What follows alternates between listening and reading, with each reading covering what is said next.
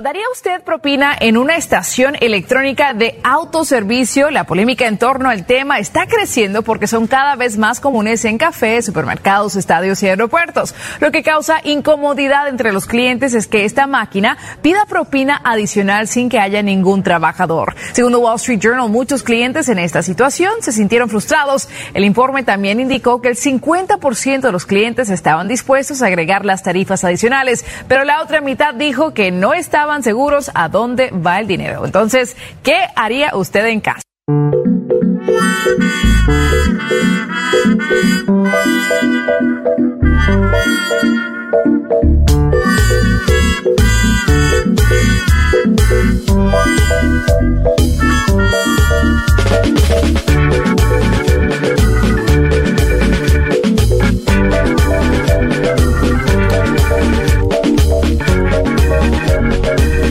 Mí me parece un poco mucho que, que además darle propina a, un- a una máquina, lo siento, lo siento un poco en verdugueo ya.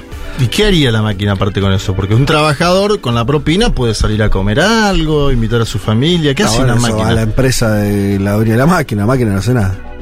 Es un- Como un Es un impuesto un más de la empresa entonces. sí. Y sí. Pero eh, yo vi, no sé ustedes, yo, hace muchos años, uno- unos cuantos años, eh, eh, no sé si acá en Argentina hay alguna experiencia, pero afuera lo vi de mm, este, supermercados, no, efectivamente sin seres humanos cobrando, y la gente pasa sus productos y listo, y te vas. Claro, en Chile. Acá hay igual. Obviamente, ¿cuál fue mi- la sensación que yo tuve? ¿Qué? Yo miraba para todos lados y decía, pero, pero. Y porque vos, tranquilamente, no voy a decir que lo hice, pero lo hice. ciertos productos, justo fallé Pasaron en no pasarlo digamos, por sí. la, el escaneo y fueron directo a la bolsa. Sí. Y dije, hola, a ver. No, No. es que yo ya elaboré una suerte de tesis al respecto. A ver, acá hay ese tipo de Sí. cosas. Y acá En el, igual en una empresa yo me he chilena, robado, justamente. me he robado un, un par de quesos. Ah, ¿viste? Me he robado un par de sí. quesos, pero ¿por qué? Porque no tenés lo que tenés, por ejemplo, en Igual Chile- decirlo así, justo fallé en que el producto pase por la por el lector Pero no fue y nada cayó en la bolsa. Bueno, no, robar es otra cosa. Robar No. es sacarle otro- algo a alguien. No, es verdad. O sea, lo hice conscientemente. Pero en Chile, por lo que sé, tenés como un detector del peso. Entonces, Claro. eh, claro, eh, lo, lo que. De la bolsa. Claro, te dice. De la bolsa y de los. ¿Cómo? O sea, eh, detecta más o menos el peso de los productos. Con lo cual, si vos. Y de la bolsa, exacto. Entonces, si vos. Haces, o sea, agarrás tu producto y, y lo llevas directamente a la bolsa, eh, por peso lo detecta. O sea, detecta que vos no lo pasaste, Ajá. eh, no, lo, no, lo, no lo pagaste o no lo, no, lo- no lo pusiste en el escáner. Bien. Igual está bien, bueno, perfecto. De todas maneras ahí. No sé cómo pasamos de la propina al choreo de queso, pero. No, bueno, es que este sistema, este sistema es absurdo.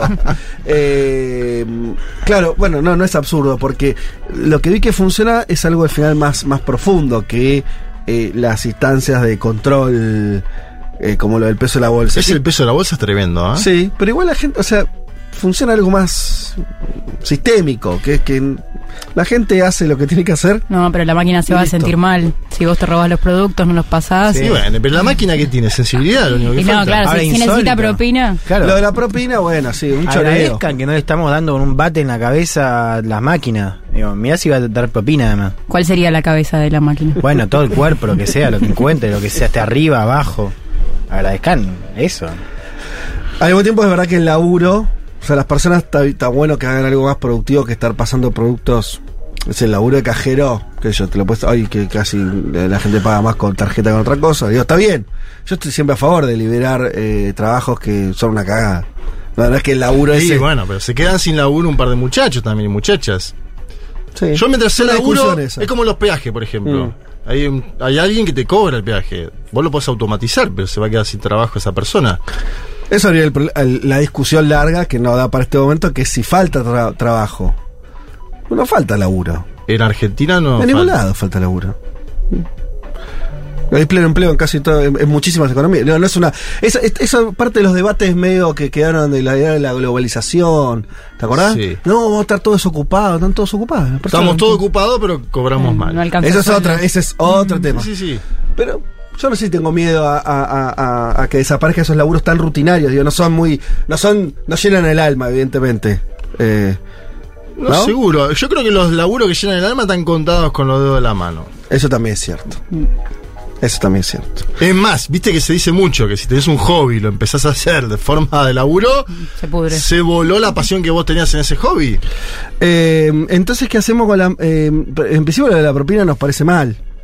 Yo no le voy a dar propina. Era compulsivo igual.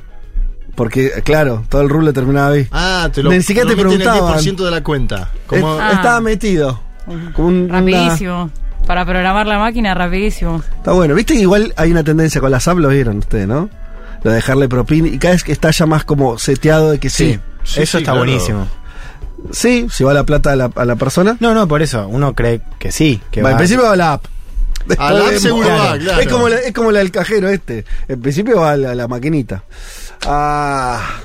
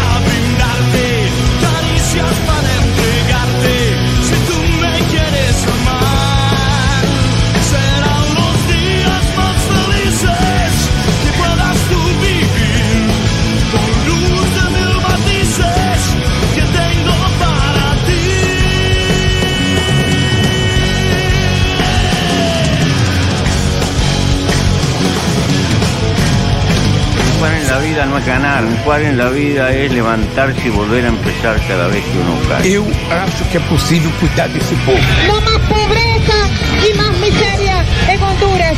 Hasta la victoria, siempre. Los voy a acusar con sus mamás, con sus papás, con sus abuelos. No olvidamos justicia, verdad, respeto. Seguimos.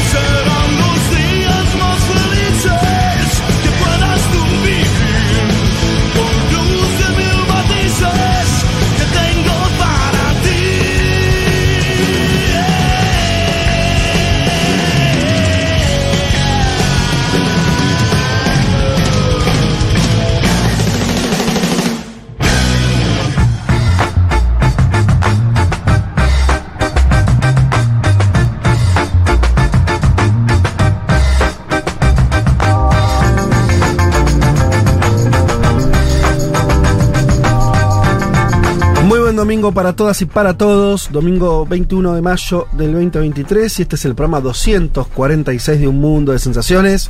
Sean bienvenidas, bienvenidos. Hasta las 3 de la tarde vamos a estar hablando de política internacional. Eh, muchos temas el día de hoy. Muchos temas. Eh, hay una serie de elecciones, ¿no? Prontas, eh, bueno, eh, algunas eh, que van a ser tratadas en extenso de próximas, llamamos elecciones, pero en, los- en las próximas semanas vamos- va, va a haber este, varias cuestiones vinculadas a eso. Vota España la semana que viene. Hoy está votando Grecia. Hoy está votando Grecia. Eh, en fin, hay, hay ciertos movimientos ahí. Turquía, Segunda vuelta en Turquía. próximo, próximo domingo. ¿Qué más está por ahí? Eh, alguna más que se me pierde ahora. Pero bueno, hay algún un escenario electoral ahí dan- dando vueltas. Eh, ya que lo nombramos, Juanma, ¿qué te parece si eh, nos adelantás de lo que va a estar hablando? Que tiene que ver con Ecuador y esa, ese hermoso título de película de Estalón, ¿no? Muerte Cruzada. bueno. Es nombre de título de, de peli. Peso pesado, ¿no? Que, es, que originalmente es otra el título, y acá viste que, como con las películas que no sé si pasó, sigue pasando, pero pasaba que le ponían otro título en, en Hispanoamérica en general. Sí, Eh, siempre peor el nuestro, ¿no? Pero sí, Muerte pero- Cruzada es bien... Muerte Cruzada es hermoso. Bueno, pasó eso, digamos. Que en eh. inglés no es eh, ¿Cómo sería en Cross? Death, sino. ¿Cómo era lo había visto? Mutual Death.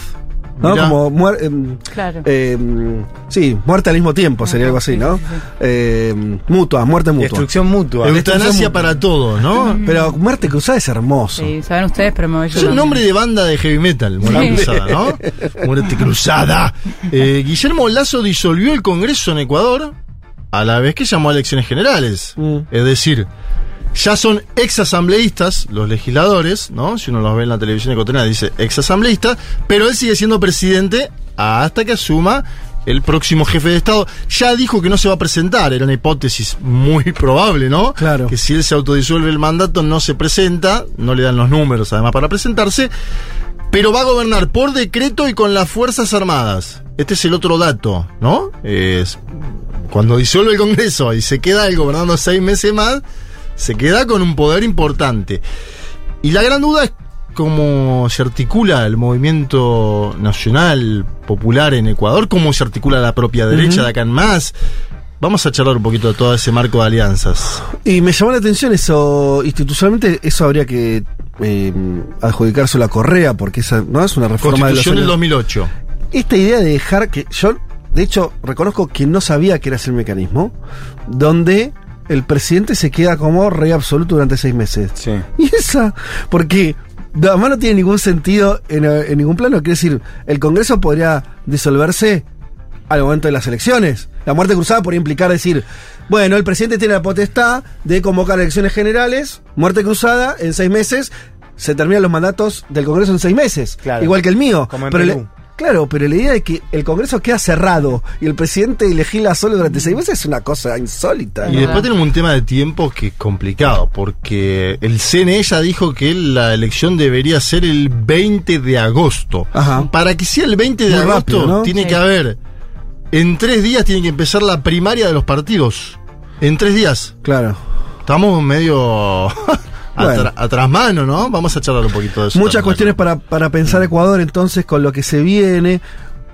Vamos derecho para otro lado. Eh, hoy, Viole, nos traes eh, algo que tiene que ver con el continente africano, pero también con Latinoamérica. Así es, porque la, la vicepresidenta de Colombia, Francia Márquez, eh, se fue de gira por África. Algo que no es tan corriente para los presidentes y líderes de nuestra región. Eh, y que bueno, dio bastante de qué hablar. Estuvo en Sudáfrica, Kenia y Etiopía y se trajo unos cuantos acuerdos económicos y, y algunos lazos así culturales y simbólicos muy interesantes. Bien, vamos a estar hablando de eso entonces. También vamos a estar ahora nomás en, en el panorama hablando un poco de la reunión del G7, también el contexto de la guerra. Ustedes saben, las economías occidentales. Este- El G7 es, podría decirse, dos puntos, las eh, principales economías occidentales. Los ¿no? capangas.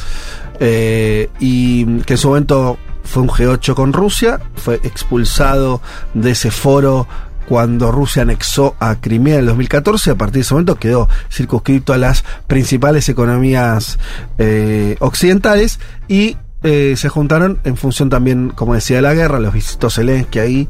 eh, Sorpresiva visita de Zelensky, hay que decir. Y que Sí, generó. Creo que más para, para el resto que para ellos, ¿eh? por lo según leía, digo, obviamente los presidentes sabían que, que iba a asistir. eh, Lula lo dejó plantado. Claro. Lula lo dejó plantado. Se esperaba un intercambio, un diálogo entre ambos. Lula, lo- a ver, no encontraron el horario supuestamente, pero no se juntó Luis Ignacio Lula da Silva con Zelensky y parece que no lo hará.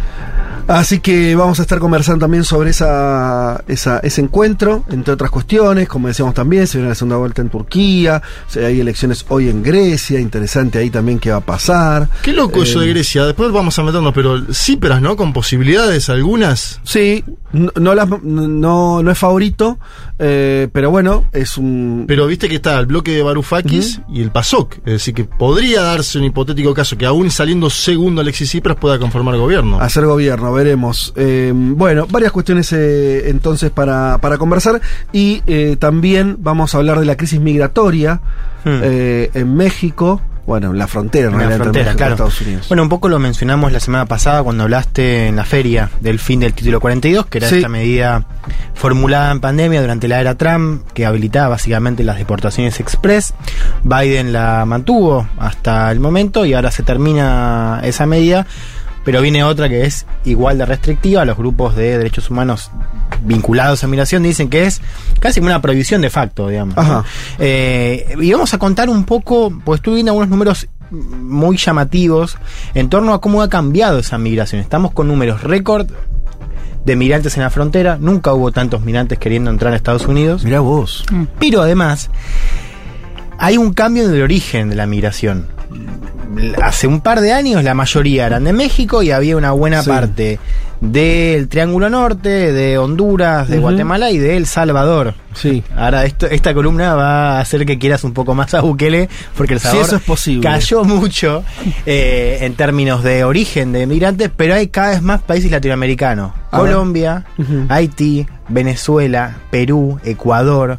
O sea, estamos viendo como una crisis eh, que antes estaba más vinculada a Centroamérica empieza a estar cada vez más dialogada con Latinoamérica. Esto mientras tenemos Con Sudamérica, por lo que me decís, que no era un, Sudamérica, no era un territorio que, eh, que, que- que se fueran a migrar ahí, a la- por lo menos en, en la forma en que lo vas a contar, ¿no? De ir a la frontera medio ahí a, Exacto, a pelo, exacto. digamos. Bueno, vamos a contar un poco de eso. Eh, vamos a hablar también de lo que está pasando en la frontera eh, entre Chile y Perú. También lo contamos un poco la semana Sí. pasada.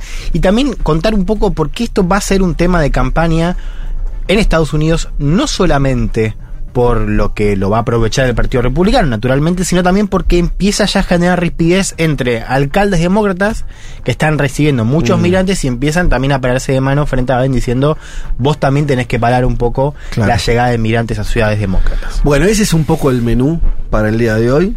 ¿Eh? Ojalá les haya gustado. No hay otro. Eh, por supuesto, los leemos en el 11 40 66 000. Nos escriben ahí.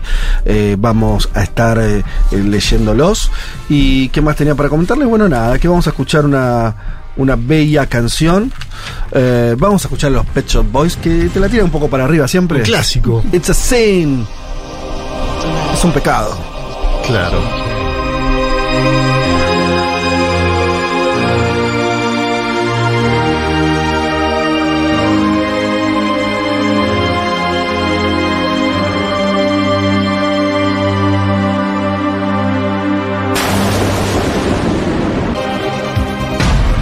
Un mundo de sensaciones. Un mundo de sensaciones. El programa que no puede escuchar el Pepe Mujica porque siempre lo interrumpen con alguna visita en su chakra.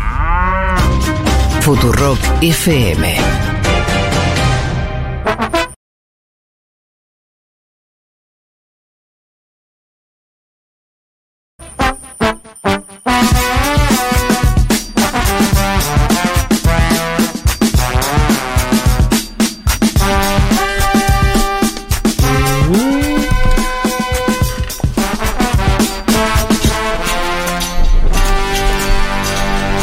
Che, ya nos están escribiendo, leo algunos mensajes antes de arrancar.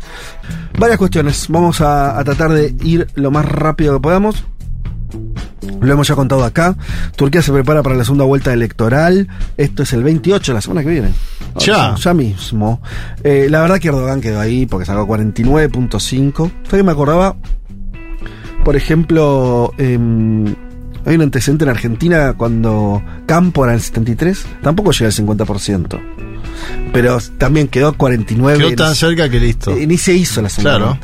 Eh, acá se va a hacer, pero la verdad que me parece que Es una un formalidad, ¿no? porque no, no hay manera que no, no sumes medio punto.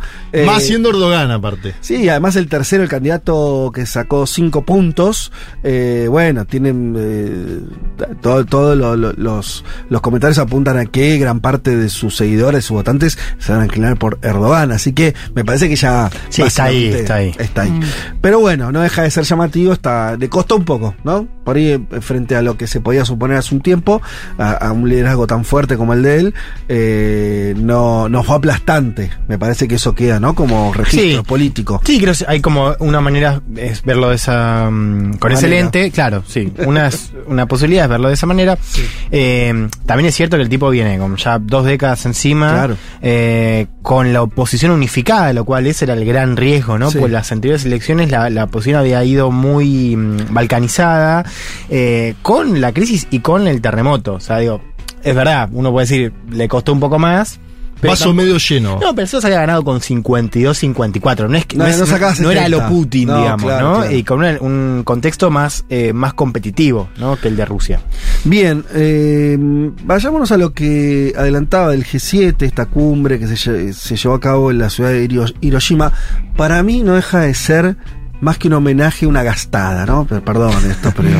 ¿no? Que Estados Unidos, el principal, haga una cumbre en, el G- en- en Hiroshima y encima hablen del peligro nuclear. Es como... Sí, sí. O sea... eh, hay que recordar, Estados Unidos le tiró una bomba a esa ciudad con la gente que estaba dentro de la ciudad y la mató.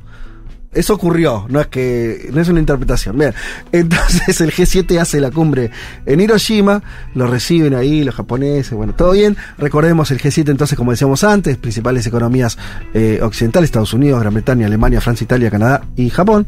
Eh, contemplaba Rusia entre el 98, 97, por ahí hasta el 14, después ya no, ya la, la expulsaron por este, a partir de la elección de Crimea y el, y el alejamiento en general de, de Rusia de respecto a estos países. Y claro, bueno, el centro del asunto tuvo que ver, por supuesto, con eh, lo que venía pasando, lo que viene pasando en, en la guerra de Ucrania, decíamos, apareció por ahí Zelensky.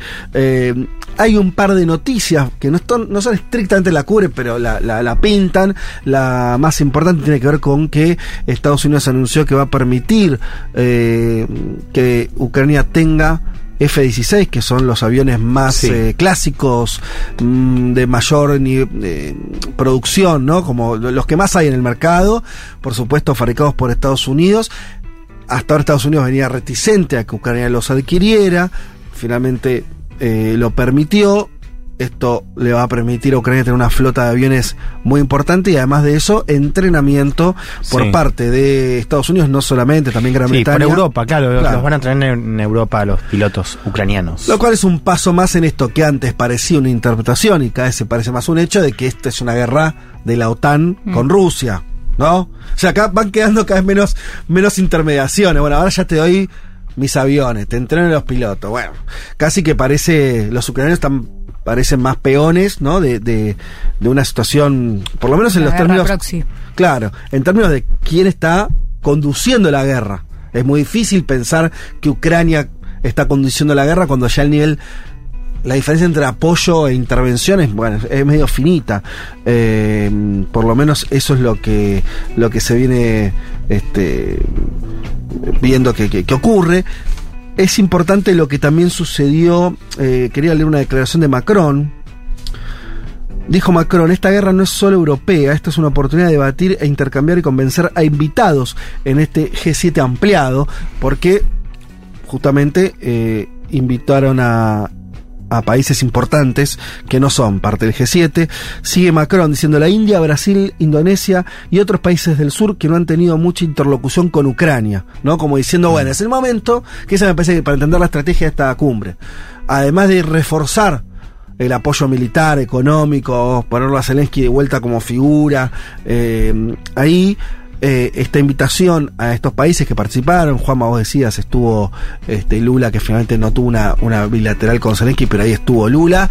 eh, no solo Lula, digamos, India, Indonesia, una serie de países muy relevantes, ¿no? Países con poblaciones grandes, con economías influyentes, con liderazgos eh, también importantes a nivel global están siendo, entre comillas, invitados, algo más que la cumbre, ¿no? están siendo invitados a acercarse mucho más a Occidente en función de la guerra de Ucrania. Y lo que tenés es ese juego, ¿no? De esos mismos países, de mantener esa autonomía. Ninguno de esos países está apoyando la guerra, ninguno de esos países está haciendo, eh, eh, está queriendo eh, sancionar a Rusia, que es el otro gran objetivo. O sea, hasta ahora no parece estar saliendo bien la estrategia, pero ahí está la invitación, ahí está la presión. No, porque no les conviene, ¿no? Porque, por eso India o Brasil no se suman a las sanciones o inclusive a la ofensiva más militar. Ahora, qué interesante también que eh, esa presión se da también en los medios, pues no sé si están viendo, empiezan a ver como ciertos artículos de opinión y no tanto en medios como Financial Times, Foreign Policy, o sea, como usinas importantes de política exterior a nivel occidental, que están planteando esto de, bueno, ¿por qué Lula, no, o el error de Lula respecto, lo que Lula no entiende respecto a la guerra en Ucrania? Yo lo vi más con Lula que con Modi, por ejemplo, que Modi tiene una alianza militar con Rusia Sí. más importante. Sucede Yo que lo se veo. juntó, Volodymyr Zelensky se juntó con Narendra Modi, que es el otro dato, y no lo hizo con Lula. Ahí hay una diferencia que no sabemos qué pasó, como siempre, digamos, cuando no se hace público un encuentro. Folia de Sao Paulo, que hoy está pegándole bastante más a Lula de lo que fue en campaña, dice que Lula le ofreció horarios a Zelensky, que fue el, presidente ucraniano el que no apareció. ¿Sí? Digo esto como para comentar eh, qué pasó. Y después lo otro que es interesante, que aparenta haber existido en las últimas horas un avance de la fuerza de Putin en una ciudad importante como Bakhmut, ¿no? Mientras Zelensky estaba en el G7, parece que le coparon una ciudad, podríamos decir. Este es el otro dato, ¿no? Que no sabemos, Ucrania lo niega, lo está negando Ucrania hoy. No, Bakhmut está ahí, o sea, un poco la, la situación es que Bakhmut está casi al caer hace ya un par de, de semanas y la pregunta es si, Ru- si Ucrania eh, iba a tener una contraofensiva exitosa. Por ahora, Sí. digo, como lo decís vos, o sea, se está como demorando esa contraofensiva, pero Rusia ya la tenía ahí como al, al caer. Es como No, la sí. escena de Ocupa, ¿no? La de, ¿Viene la contraofensiva ucraniana? Sí, ya viene. Ya no, ya no te, viene. no te persigas. No, y, y digo, si uno mira en realidad la cuestión de India-Brasil, es mucho más significativo India. Digo, India es el principal comprador hoy de, de petróleo y gas ruso que no está vendiéndose en Europa, ¿no? Digo, es mucho más importante India que, que Sí, pero me parece que igual la estrategia es, es, es global, justamente, ¿no? Digo, de- eh, sumale a esto el otro dato, que es que eh, mm, también eh, hubo reunión eh, con el gobierno de Arabia Saudita y Zelensky. O sea, hay, me parece, o sea, yo leo esto. Zelensky tiene, por supuesto, atrás, al costado o adelante a la OTAN de forma muy sólida. Nadie espera que la OTAN, por lo menos en el corto plazo, eh, se despreocupe respecto de la suerte de, de Ucrania en la guerra. Eso está consolidado. Europa está muy consolidada. Muy consolidado de los apoyos, lo decíamos varias veces acá. No importa el, el tinte ideológico del gobierno europeo, puede ser un gobierno conservador, un gobierno socialdemócrata, to- to- todos apoyando a Ucrania militarmente. España, que es un país que en general no, se, no, no tuvo intervenciones militares, ahí está apoyando eh, la guerra. Eso lo tiene. Lo que están yendo a buscar, me parece, son países importantes, sea India, Sí. sea Brasil, sea Arabia Saudita, países que no tienen nada que ver entre sí, más allá que algunos están más vinculados para ir por el BRICS, pero por eso nombro lo de Arabia Saudita, a buscar más recursos, más guita y más alineamiento Claro, en lo que fuera de llamar- Occidente. Claro. Como globalizar o desoccidentalizar un poco Occidentalizar, la coalición. occiden- sí, bueno, no importa, es un juego de palabras, pero sí, ampliarla. Ampliarla, exacto. Ampliarla. Ahora, el tema, el, Sí. eh, primero obviamente, eso puede tener éxito o no, Yo, yo creo que no, digo, eh, ya y podemos discutirlo, pero eh, para mí lo interesante es justamente ver eso que está pasando estas semanas y entender también por qué no va a, fra- no va mm, a tener éxito, digamos, que es un poco lo que decíamos al comienzo, o sea, no, no, no ganan nada. Y, y- y también entender por- lo que pasa es que Sí. yo, yo estoy de acuerdo, ¿eh? que, que hoy no está sucediendo.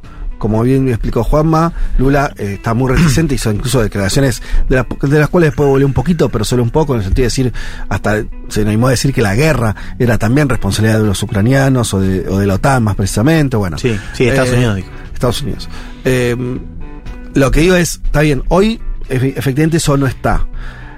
Ojo, en, en términos de conveniencias nacionales, por supuesto que no les conviene, pero el mundo no se mueve así, porque si no, es- a lo que voy es, después existe, se verá qué poder tiene Estados Unidos, eso puede ser interesante, para volver a condicionar o no a países que a- en general le respondieron.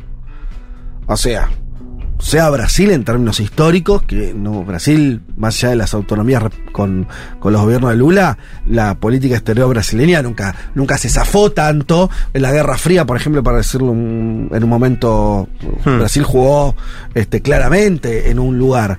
Eh, Arabia Saudita tiene una alianza Sí. histórica con Estados bueno, Unidos. es que ahí es lo interesante. Desde ya no hay que ser nunca tan taxativo, digo, puede cambiar. O sea, uno puede ver por qué la tendencia juega en contra de ese plan de Zelensky, no tanto por el desarrollo de la guerra. Arabia Saudita en este último año, que es, que es cierto, tiene una alianza muy cercana con, con Estados Unidos, un poco la tendencia es alejarse. O sea, total. está, no le está respondiendo. Tenemos el acuerdo patrocinado por China. El acuerdo, Irán. pero inclusive si vos venís siguiendo un poco todo lo que pasa a nivel de la discusión sobre precios de petróleo, eh, las últimas rondas ha sido siempre en contra, o sea, Arabia Saudita mucho más cerca de Rusia y más lejos de Estados Unidos. India, que venía siendo un peón en la estrategia de Indo-Pacífico, acá con la guerra, digo, de pronto aparece o vuelve la idea, que nunca se fue, en verdad, pero digo, la, la idea de jugador más autónomo. Brasil había empezado con esa idea, pero ahora, de hecho, fíjate, cuando viajó Lula a China, Estados Unidos dijo, che, ¿qué onda? Digo, más allá de la cuestión de la guerra, lo que estamos viendo en este último año, sobre todo con Arabia Saudita, Medio Oriente, es un alejamiento de Estados Unidos y menos lugar para condicionar, porque se creía que Estados Unidos iba a poder condicionar Arabia Saudita en, en la cuestión del precio del petróleo y no sucede.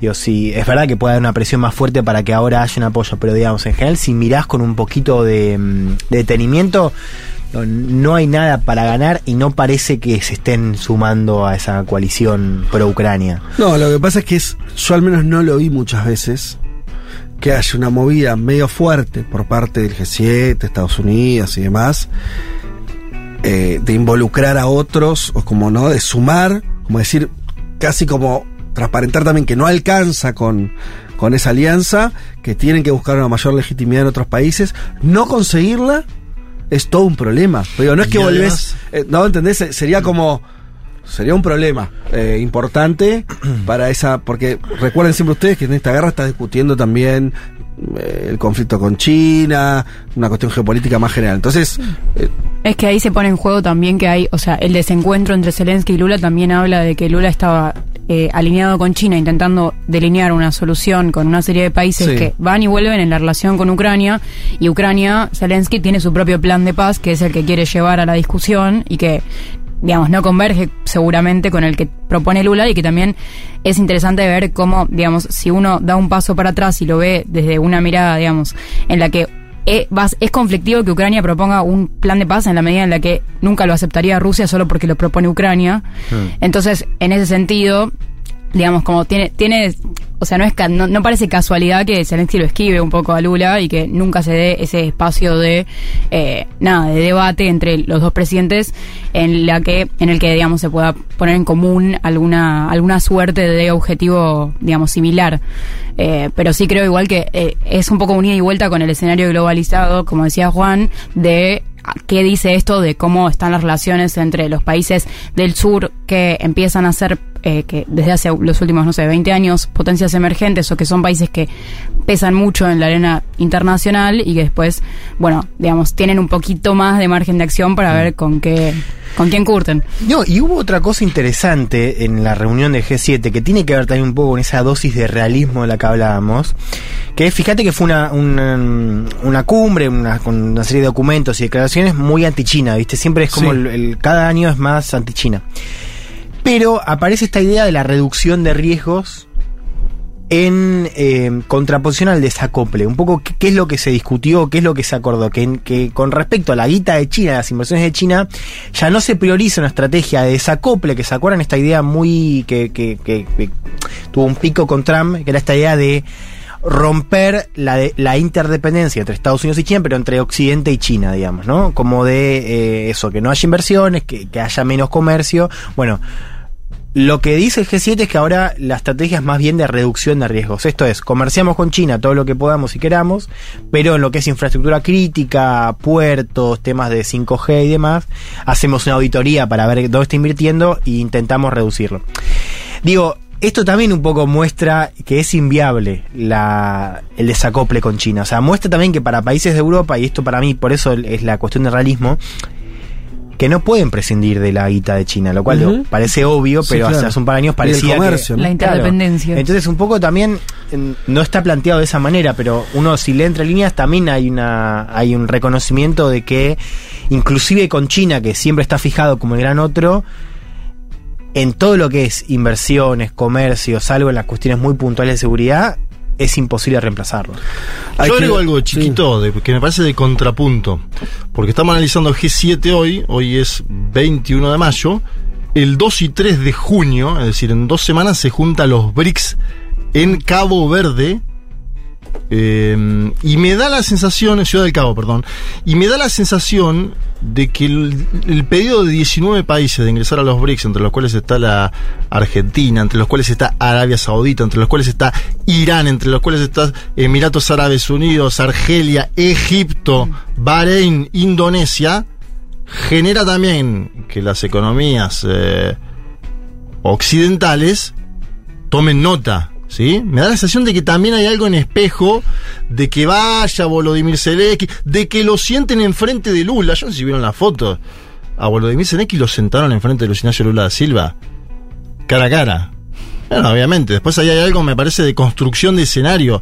Me da la sensación de que está planteado, planificado y que yo te digo que vamos a tener que cubrir informativamente esto que va a pasar en, Sudáfrica porque va a ser importante la cumbre de los BRICS, que es una cumbre anual, pero que por primera vez hay 19 países que están diciendo, hola, yo quiero entrar acá. El mundo va para este lado. Bueno, ahí tenés ahí un, Sí. un dato significativo. Te sumo otra también en la misma línea, eh, perdón que estamos ampliando, pero digo, va un poco con, con eso que decías. Cumbre de Asia Central eh, en China. Centralidad de China de Xi Jinping. Bueno. Con eh, ex repúblicas del, de la URSS, digamos. de- digo, de ese- eh, ahí me parece que si lo vemos es, es efectivamente un de vuelta un avance de China en zonas que antes no le eran tan propias, para decirlo de alguna manera, eh, en una zona de influencia rusa. Ujú. Digo, también me parece que marca un poco como la guerra a en esta alianza estratégica entre Estados, entre China y Rusia le dio a China también, quizás digo, hace unos años me, me hubiese, me hubiese parecido más eh, difícil una reunión así por Rusia. Sí, claro. Y ahora China se está metiendo Sí. directamente en el patio trasero de Rusia.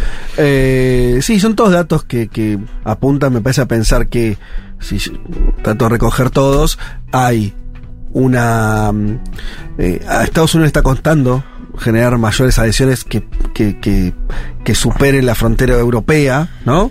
Ese G7 que parece chiquito, también el otro, ¿no? Claro. El G7 parece siempre cada vez más chico. Sí. Están todos esos gráficos, ¿no? Que te muestran el- lo que representaba el PIB del G7 hace 20 años y ahora y cómo se achicó, bueno, todo eso. Pero además en términos políticos, en términos también de... Parece cada vez más chico, eh, co- como algo más, más concentrado. Además ahora tienen una guerra, que también implica una serie de costos. Me pregunto yo, si todo el 2023 este, seguimos en guerra y una guerra que no se defina claramente, digo, Bakhmut, que va, que viene, digo, eh, más, y, y no hay, no hay un, este, un avance muy sostenido de Ucrania.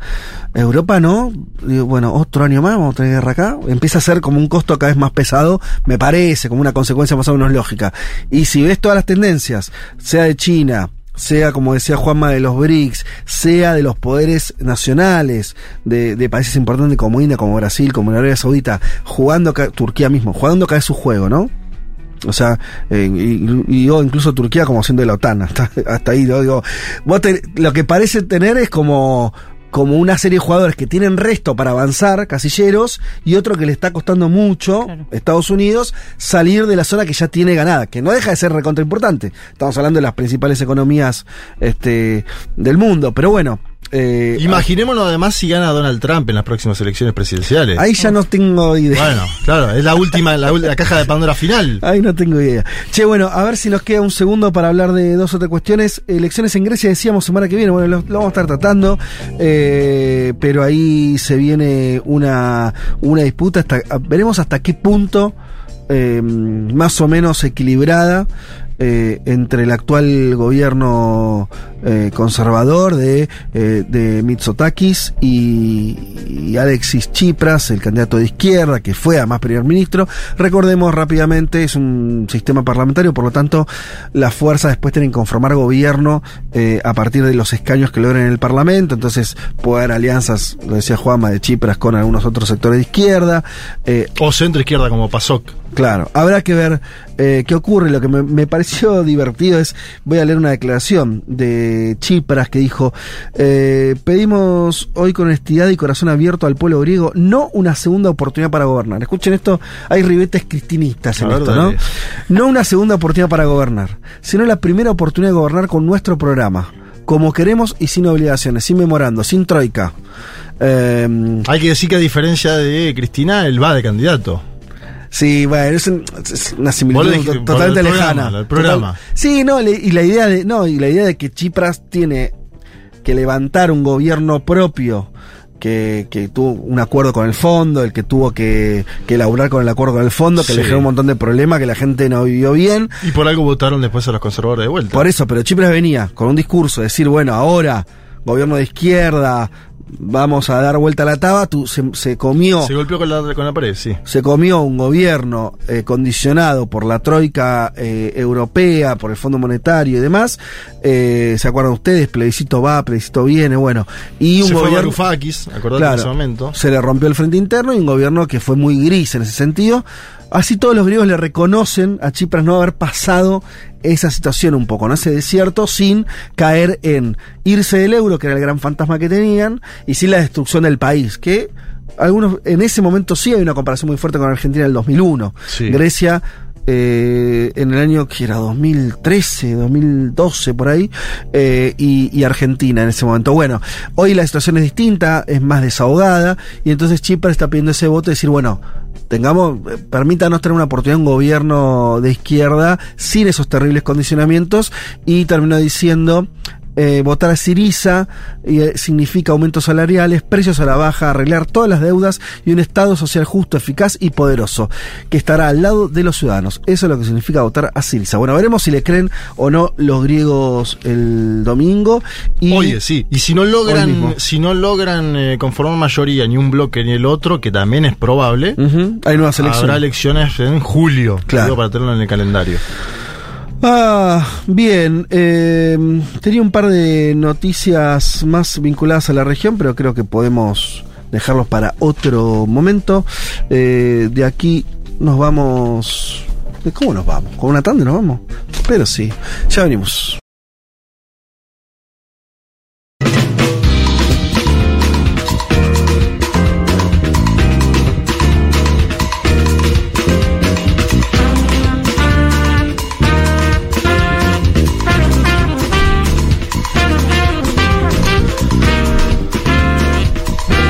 Nos escribe Flor Halfon, conductora de esta radio. Eh, lo dieron todo en el análisis del G7 y la guerra. Me pareció muy esclarecedor. Saludos, Hernán. Gracias, Hernán. Viste que lo dimos todo, de verdad. Dimos estamos todo. transpirados, no sé cómo estamos. Nos chabón. esforzamos, además. No sabés Sí. cómo estamos, Hernán. y, tratamos de analizar. Ay, verdad, por ¿eh? favor. Qué bueno que cuando se nota, porque a veces Nosotros nos- dejamos todo. dejamos todo, viejo. No es tan fácil además hacer esto. ¿eh? Y ahora vamos a discutir de vuelta, ¿no? Con Ecuador. Y sí, supongo. Vamos a debatir. Sí. Vamos a debatir. Vamos a debatir. Yo tengo, tengo unos audios para debatir. debatir. Ah. Yo ya tiré, yo ya le tiré una- una- un piedrazo a Correa y digo, es culpa de él eh, la, la cansada esta de que el presidente se... Si alguien- es algo que él me lo explique en términos prácticos de por qué se le corta antes el mandato de los diputados del Congreso que al presidente, por ahí lo, es ignorancia mía, pero yo no le encuentro ningún sentido.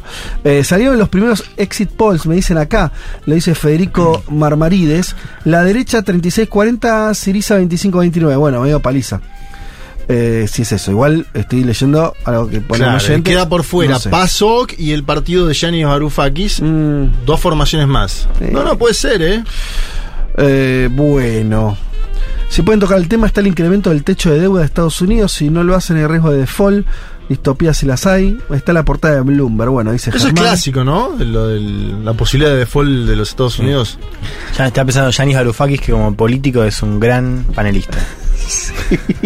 Increíble. Sí, después la gente no lo vota, ¿no? No, Acá hubo un furor por sí, No, boludo, no, Pero la, moto, la campera, moto, camperita. ¿No? ¿No te acordás? Hacer una, una gira, viste, no, esto es lo que hay que hacer, boludo, duraste tres meses, como, no me vengas a dar receta de cómo lidiar con el Fondo Monetario Internacional. Lo decíamos fuera del aire. Ahora hay otro griego que está muy de moda en las redes sociales argentinas, que es el novio de Dualipa. ¿Ese es griego? Claro, No, bueno, no es el- era, sí. entiendo que sí, que es el hijo del cineasta. Un bombón. Pero después, Yo, para mí, muy parecido a Nayib Bukele, ¿no? bueno, ese Eh, comentario me destruyó. Bueno, Me- sí, no, yo qué- es un antes y un después, ahora no lo puedo ver de la datos, misma manera, la verdad, no estoy contenta. Se No llama Gabras. contenta. Es el hijo, eh, entiendo, es un cineasta que se llama Gabras, es el hijo Sí. de Costa Gabras, que es un cineasta muy importante. Bueno, Igual nada, la, o sea, la, parte importante de esa, de esa relación es Dualipa, ¿no? ¿Quién choreó de los dos? Va- Eh, no, no, él choreó. Ah, listo. ¿Ahí está? obvio. Él choreó, sí, está muy claro. igual no lo conocemos, por ahí el flaco es un- eh, una persona. Inteligente. sí, Yo, yo. digo que hombre hasta que se demuestre lo contrario. Perfecto, perfecto, bien. Bueno, eh, ¿qué más teníamos por acá? Con esta lluvia, en un rato me voy al Centro Cultural Kirchner a la muestra de Maitena. Pero hoy es la primera vez en la temporada que voy a escuchar el programa de punta a punta. Viste que a la gente le gusta decirnos, ahora les escucho en vivo, ahora por podcast, ahora... Bien, estoy acá con el uruguayo Pepe Carg. Eh, es un, ¿está, haciendo referencia a vos? ¿Te, te llama No el, sé, el Pepe ¿por qué Carg? Pepe? No sé. Mujiquismo. Ah, 88 años cumplió Sí. el viejo Mujica, ¿eh? ¿Qué tal? Eh, ¿Hoy cumplió 88 años? Ayer. Eh, ayer, mira. Y le hicieron una celebración donde está a su derecha Lucía Topolansky y a su izquierda uno de los más grandes cantautores del Uruguay que tocó en un festival de, de Futu. Hermoso. Hablo del Negro Rada. ¿En serio? Sí, señor. Mirá qué lindo. El Negro es muy amigo de Pepe hace mucho tiempo. Eh, y alguien acá nos dice con cierto humor. Barufake sería como un Guillermo Moreno griego, algo ahí. Pero con Está más ahí. onda, ¿no? bueno, sí, pero, pero me gusta. Con más igual. ondiero. Pero La me sacó gusta un poquito. perfecto. Me gusta. ¿Viste? Y a ver, una cosa también autorreferencial, ¿viste? Como- y no, no, no- O sea, Moreno tiene siete años, digo, del gobierno, más o menos, Sí. ¿no? Bueno, no, el Faki tiene. ¿Cuántos años? Menos, menos años. Y no logró mucho. No. Bueno, después, después de esto que no le importa a nadie, nos metemos en eh, Ecuador, entonces. En la muerte cruzada. Debería ser anunciado así, ¿no? Con un locutor de boxeo, de esos que le bajaba el micrófono al techo. ¿Ustedes se acuerdan? ¿Vieron alguna vez eso? Sí. And now. Y esta noche, ¿Cómo se muerte cruzada. Primera vez que Ecuador va al mecanismo abierto en la constitución de 2008, ¿no? También hay que ¿Tiene un nombre técnico? Nadie se animó. Le- perdón, en la Constitución escribió muerte cruzada por Sí. el suicidio. Sí. Total. No, no pusieron muerte cruzada en la Constitución. Lo dice, el artículo está chequeado. 148. Sí. ¿No le pusieron eh, sistema de recíproco de acortamiento de Artículo mandato? 148, señor. Eh, ¿Muerte cruzada? Pero se tomaron unos tragos antes de escribirle. ¿Por qué? Y es raro, boludo. A ver, ¿en qué consiste? Lo contábamos un poco en la previa. Disolución del Congreso, pero también del propio mandato presidencial y convocatoria a elecciones generales, es decir, legislativas y también presidenciales, en el plazo de seis meses. Eh, asumirá el próximo presidente en seis meses, hay que decirlo, porque las elecciones serán antes. Dio a entender el CNE, a partir de un aval que hubo de la Corte Constitucional, que sería en el 20 de agosto, es decir, siete días después de las elecciones paso en la Argentina, ¿no? Vamos a tener dos fines de semana bastante complejos. Y si hubiera segunda vuelta, el 15 de octubre. Después me voy a meter sobre eso porque hay dudas sobre si esa va a ser la fecha final. ¿No? Está muy cerca el, el- el 20 de agosto. Sí. Está muy cerca. Lazo fue al Congreso, ¿no? Acuérdense de Lazo, juicio político, va al Congreso. Ya venía con los números mal. En este mismo programa Sí. pronosticamos semanas atrás que estaba complicado, ¿no? Dijimos, es muy probable. Pero nadie suponía que iba a jugarse esta, ¿no? No estaba tan claro eso, que era la salida que iba, que iba No, pero había unas especulaciones con la muerte cruzada las últimas semanas. Eh, en Mate hicimos un informe hace un mes y medio y ya se hablaba de muerte, de la posibilidad de que Lazo pusiera muerte cruzada. No, estaba en la posibilidad, pero yo no lo veía como tan. eh, un poco sorpresiva fue la jugada, entiendo yo. El, con, Fue el momento. sorpresiva la jugada, hubo duda de qué sucedió esa misma noche, porque él va par- al Parlamento y da un discurso dando a entender que tenía los votos, y aparentemente durante esa misma noche perdió Claro, algunos apoyos importantes. ¿no? Y ahí se juega entonces a esta otra Por cosa. la madrugada del miércoles graba una cadena donde no está con el vicepresidente del país, que era quien hubiera asumido en caso de que él dejara el cargo. Pero esto es lo otro, ¿no? Si el impeachment hubiera avanzado y Lazo hubiera caído, tendría que haber asumido el vicepresidente del Ecuador. Ajá. Y no apareció el, vicepresidente del Ecuador en la cadena donde él dice, a partir de ahora está la muerte cruzada, lo cual generó expectativa. Obviamente, en general cuando hay un impeachment y el impeachment es productivo, entre comillas, asume quién es el vicepresidente, como le pasó a la presidenta Dilma con Michelle Temer, ¿no? Eh, vamos a escuchar, si les parece. Obviamente se lo, se lo acusaba de malversación de fondos públicos, un hombre lazo que además al ser banquero aparecía en todos los Panama Papers, Mm. los Pandora Papers. Mm. Bueno, ya sabemos un poco de su pasado. Déjame resumir solamente. Él venía con un proceso de, en el Congreso muy adverso donde él estaba haciendo juicio político y eso muy probablemente terminaba, iba a terminar con su condena. No le estaban dando los votos Sí. para, Claro. para una defensa política. Él fue, hizo la defensa. Sí. Aparentemente, después de la defensa, se caen algunos parlamentarios Sí. que hasta ese momento Lo lo, apoyaban. De hecho, a mí fuentes eh, de la oposición ecuatoriana me decía, hasta hoy, tranquilo que zafa él. Claro, es- es- ese era el escenario también que se decía. eso. Entonces, ahí uno, a eso me, me decía Viole, está bien que estaba el escenario de muerte cruzada ahí, pero no parecía tan inminente la, la- que, que él le iba a ir tan mal en esa en el Congreso. Entonces, producto de eso, entonces el tipo lanza eh, el anuncio de, de muerte Escuchalo, cruzada. vamos a escucharlo. Cadena Nacional sin el vicepresidente, lo vuelvo a marcar, porque también es un dato significativo. Guillermo Lazo dice lo siguiente.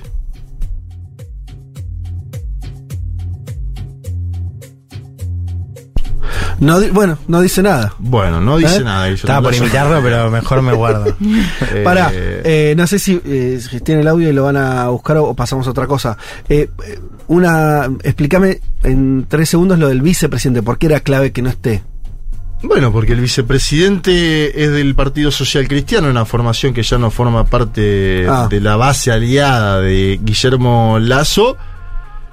Y yo diría además que este anuncio de, que solicita al Consejo Nacional Electoral la convocatoria inmediata de elecciones habla también de un deterioro más allá de lo parlamentario, legislativo, de popularidad de Lazo. Porque acuérdense, Lazo empieza el gobierno con imagen positiva superior al 60% y hoy está al menos 40 puntos abajo de esa marca. Hoy. ¿sí? Es decir, se desplomó la popularidad. Como cualquier presidente latinoamericano. Bueno, eh, el viernes cuando hablábamos del tema acá en Segurola nombrábamos el caso con Alberto Ángel Fernández, con las Filminas tenía también o sea, aprobación de 60, 70 puntos y te- y se termina bajando de la competencia, lo cual también da cuenta de un marco que como vos bien marcás continental.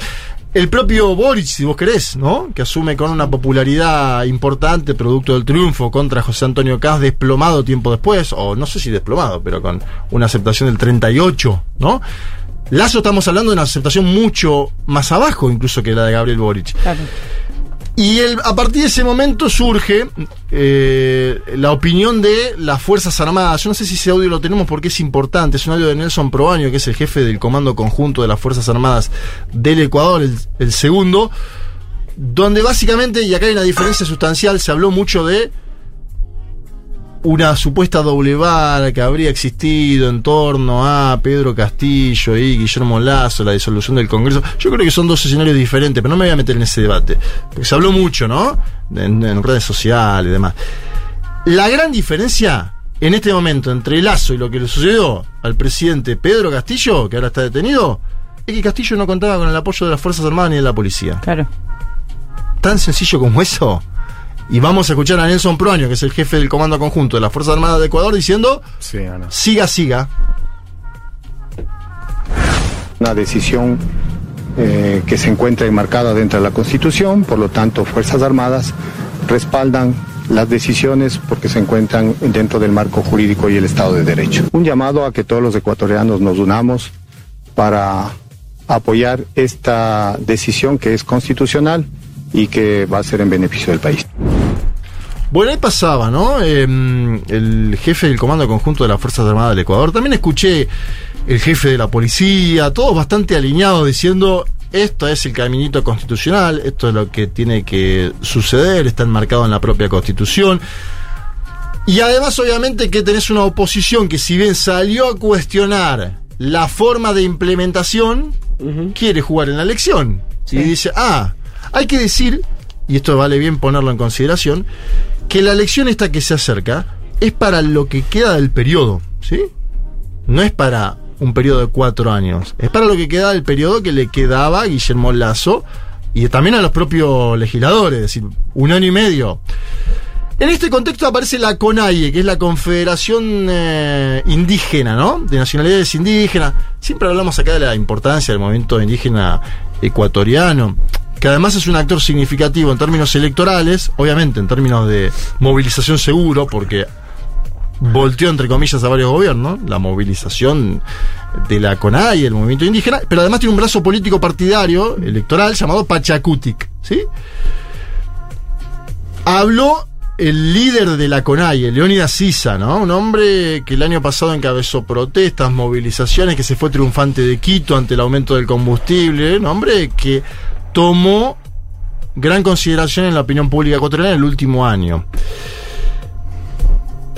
Y dijo que las organizaciones sociales tienen que armar una estructura para ir a disputar la elección. ¿sí? Lo dijo también opinando en contra de la injerencia de la embajada norteamericana, que hay otro elemento para poner en consideración, del cual se habló mucho, vínculos que siempre tuvo Lazo con los Estados Unidos de América, y que hay que ver quién tendrá de acá en más, quién será el candidato de la derecha. Bueno, eso, eso, a ver, por- por eso, yendo a ese panorama.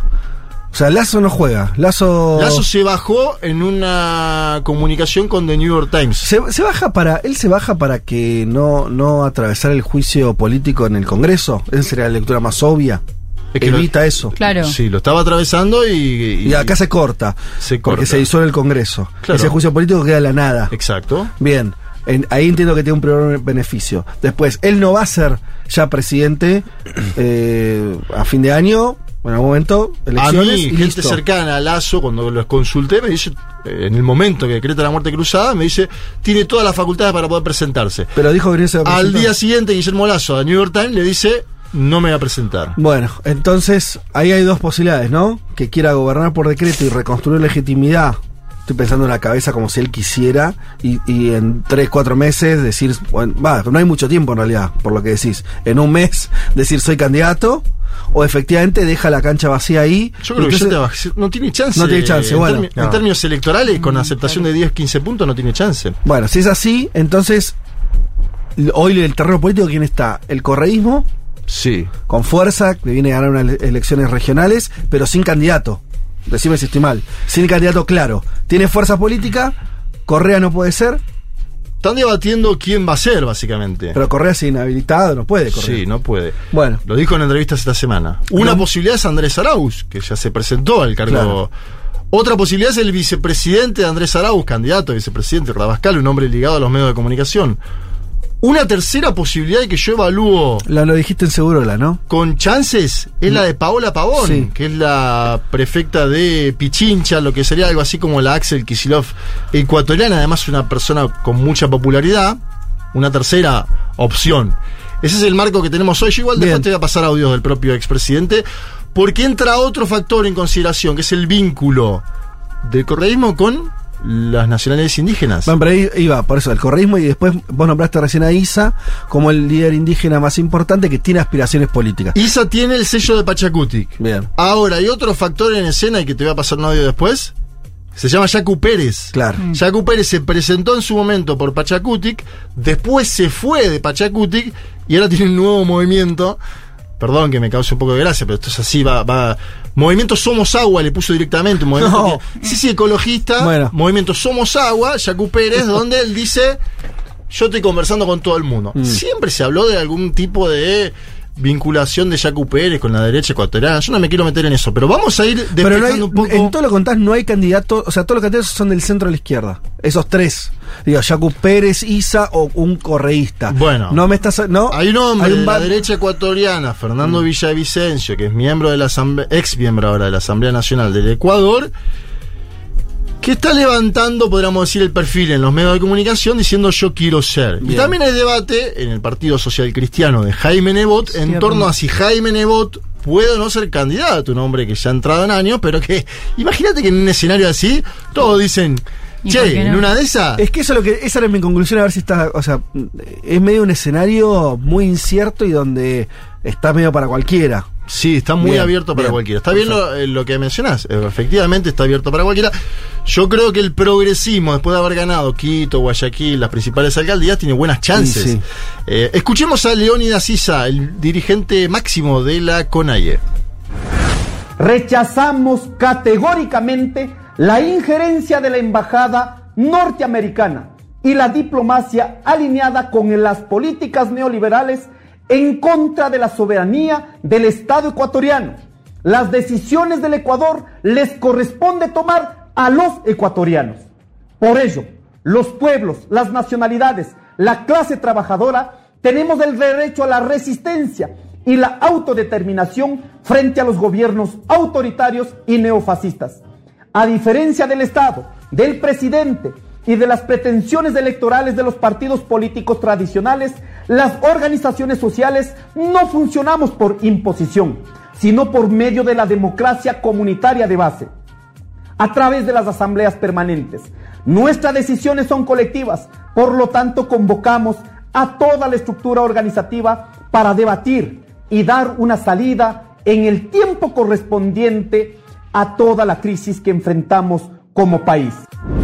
Bien, la, eh, la opinión de Leónidas Sisa de convocar a toda la estructura organizativa para debatir y dar una salida a la crisis viene seguida de una pregunta, ¿cuál va a ser el vínculo de la CONAIE con UNES, ¿no? Que es el espacio de Correa. Exacto. Parece que tiene ganas. Vos lo escuchás a Isa, es alguien que. Isa tiene ganas de jugar y está más cerca de tender puentes. Ahora, del otro lado del mostrador en Bélgica. Ay, Dios, ¿qué pasa ahí? Pará, pará. Porque ya lo tengo.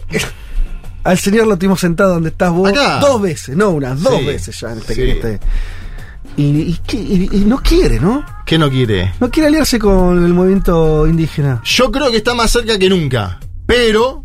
Pero querer no quiere. Si lo hace o no. ¿Querés escuchar el audio? No, por ¿Lo querés favor. escuchar directamente? Por esto favor. pasó, esto pasó en una pregunta que le hizo el colega Omar Jaén en el programa Un Café con JJ de Jimmy Yairala, que si quieren ver qué pasa en Ecuador, vayan al canal de YouTube de Un Sí, Café con JJ, bueno. es extraordinario. Y Omar Jaén le dijo, hablame un poquito de Leonidas Sisa. Y escuchen todo lo que ¿Cuándo dijo. fue esto? ¿Hace mucho? Hace tres días. Todo Ah. lo que dijo, para bien y para mal. A ver, escucha. Conversar con organizaciones sociales como la propia CONAI. Tampoco conozco a Leonidas Isa, nunca he conversado con él. Me da buena impresión, no porque coincida, no coincido en muchas cosas. La barbaridad de aplaudir el cierre de las escuelas del milenio y la apertura de las escuelas unidocentes, que es una barbaridad. O el no extractivismo, ¿no? El, infantilismo, creer que la modernidad, la- el buen vivir es la premodernidad, o sea, sin petróleo, sin eh, nuestras exportaciones mineras que las empezamos en nuestro gobierno, el país quiebra, así de sencillo deben exigir cosas más sensatas. Sí petróleo, sí minería responsable, ambiental y socialmente. ¿Qué significa esto último? Que la plata quede para los territorios. Yo seré el primero en apoyarlo. Si nuestro objetivo es superar la pobreza y sobre todo los pueblos indígenas, pero no caer en insensatez de no al extractivismo. Entonces hay muchas cosas que me separan de Leonidas Isa en cuanto a ideas, en cuanto a objetivos. Sin embargo, tengo que reconocer que me da la impresión, no lo conozco, que es un tipo auténtico y honesto. Y si es auténtico, honesto, con amor de patria, siempre será mucho más lo que nos una que lo que nos separe. Ah, no, pero hay un cambio. A mí me enseñaron que siempre del pero es lo importante. No, hay un cambio. Hay un de los que escuché. eh, eh, no es por ser autorreferencial, pero bueno.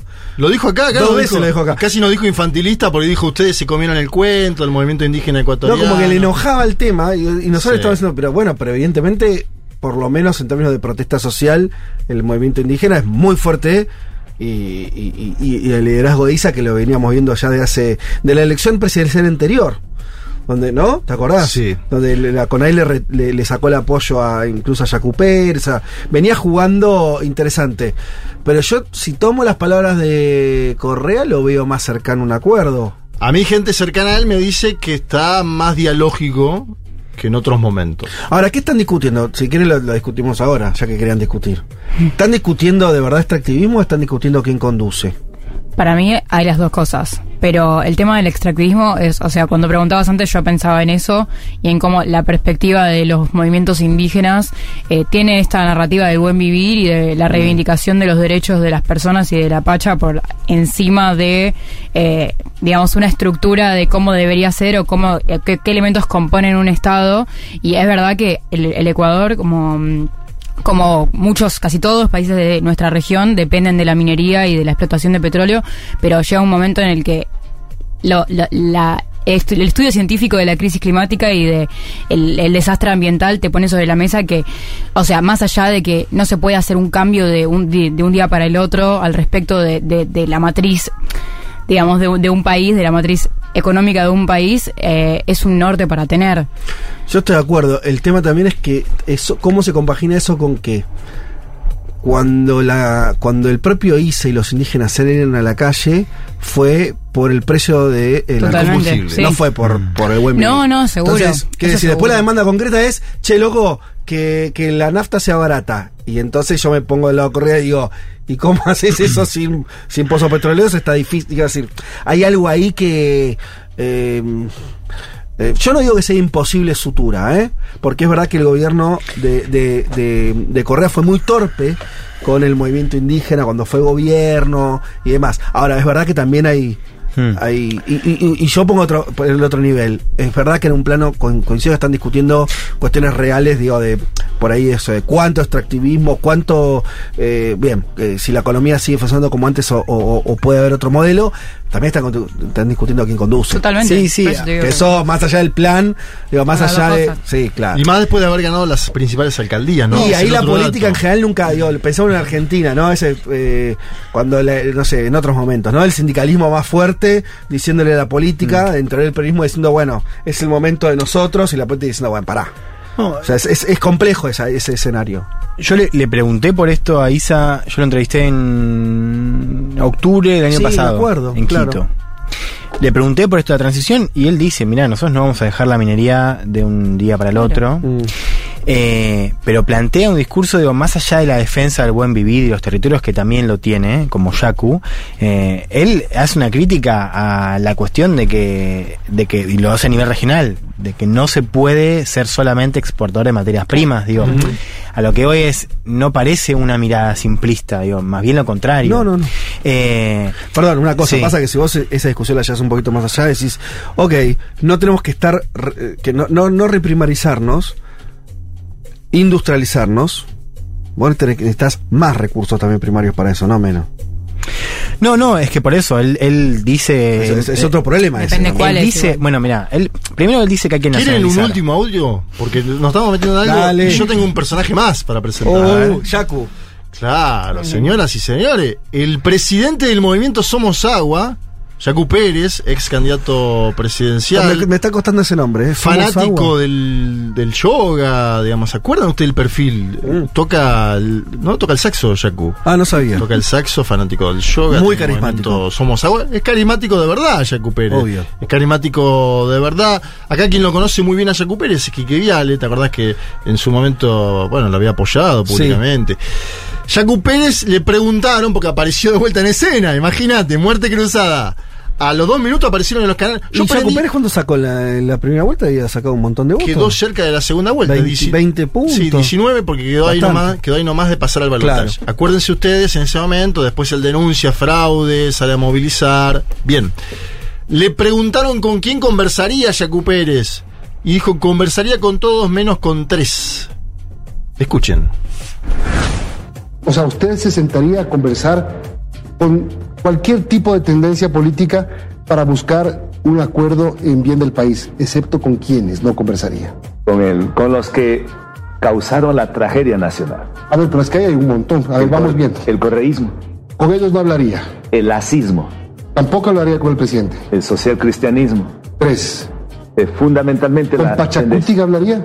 Yo creo que podemos conversar, se puede dialogar. eh, hay gente valiosísima en Pachacuti, sobre todo las bases, que algunos asambleístas se bifurcaron en el camino y prefirieron ir tras de las migajas del poder del señor Lazo. ¿Usted cree que se puede recuperar eso?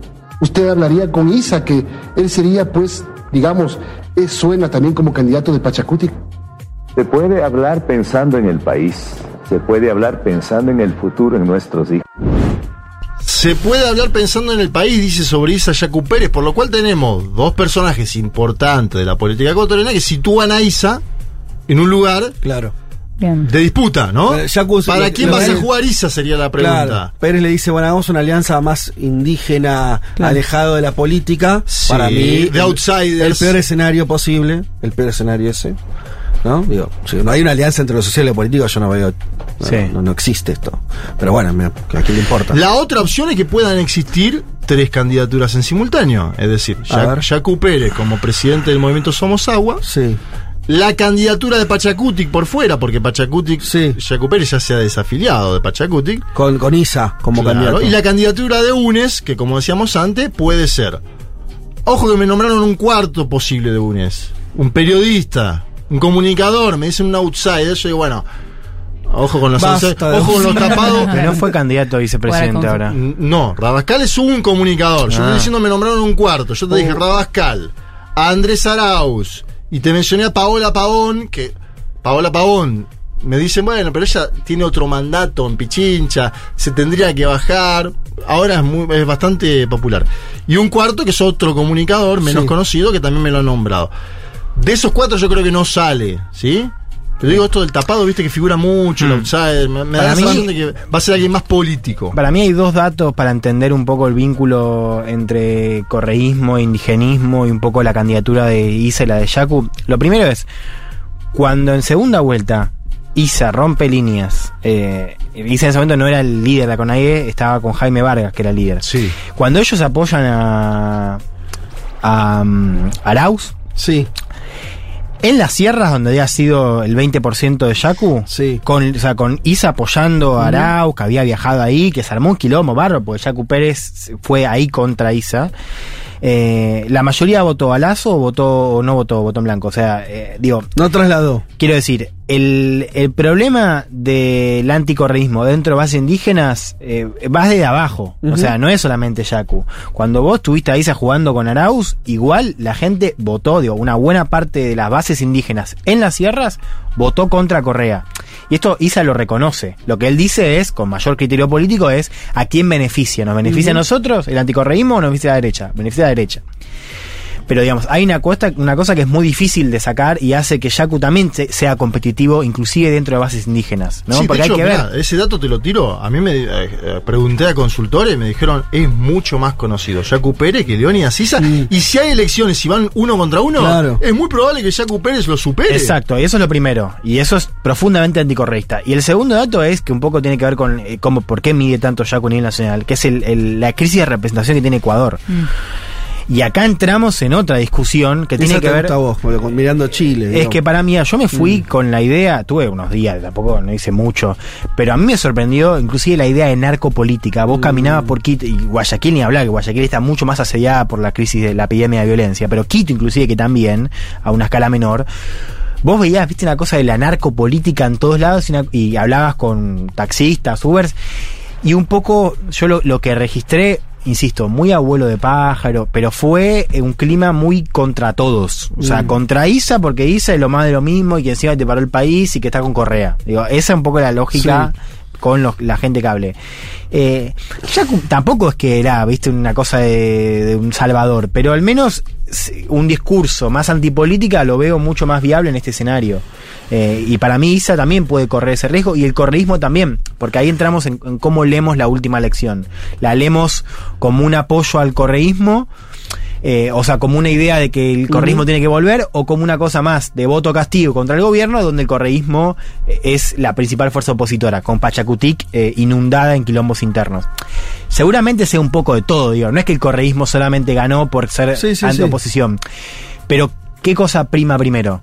Digo, pues si vos mirás a América Latina, digo, ahí el correísmo me parece una elección tiene, tiene que sacar, o sea, que quizás lo que, lo que tuvo en la elección anterior, de bueno, fue en parte por ser una oposición más o menos articulada, pero más por ser oposición y voto castigo, que por un apoyo a Correa, ¿no? Eh, o a la idea del retorno del correísmo. No sé cómo lo ven ustedes. No, no, no, no tengo idea. Lo que eh, esto que vos estás diciendo como si lo que habría que ver no es qué cambió o no de la última elección presidencial hasta ahora, porque yo lo que veo que cambió es el espacio centro derecha, Lazo lo hundió. Sí. Ganó Lazo y un gobierno que terminó, o sea, no, no pudo ni terminar. Entonces ahí tenés seguramente eso va a tener efectos Ya políticos. son dos gobiernos fallidos de la Claro. derecha ecuatoriana. Claro, pero viste que, Moreno- que- que lo de Moreno como empezó de una manera, Sí. bueno, más confusión. Acá Sí. la gente votó, lo votó a Lazo que se presentó 50 veces y le fue mal. Como una especie medio macrista en el sentido, ¿no? Como Sí. bien. Entonces, ¿qué va a pasar con esos votos? Vos decís, bueno, si, lo, Yacu lo- si, lo- si los captura a Yacu Pérez, puede ser presidente tranquilamente. Lo, un poco lo que dice Juan, ¿no? Si una parte de esos votos van para ahí, eh, y bueno, me parece que va a ser difícil que no gane. Y el, y el otro hay que ver esta cosa, si, si, hay, si hay una confluencia entre, entre ISA y, y el correísmo o no. Como lo que decís, Juan Mayo, si por ahí se presentan, hay cuatro candidaturas, hay o tres.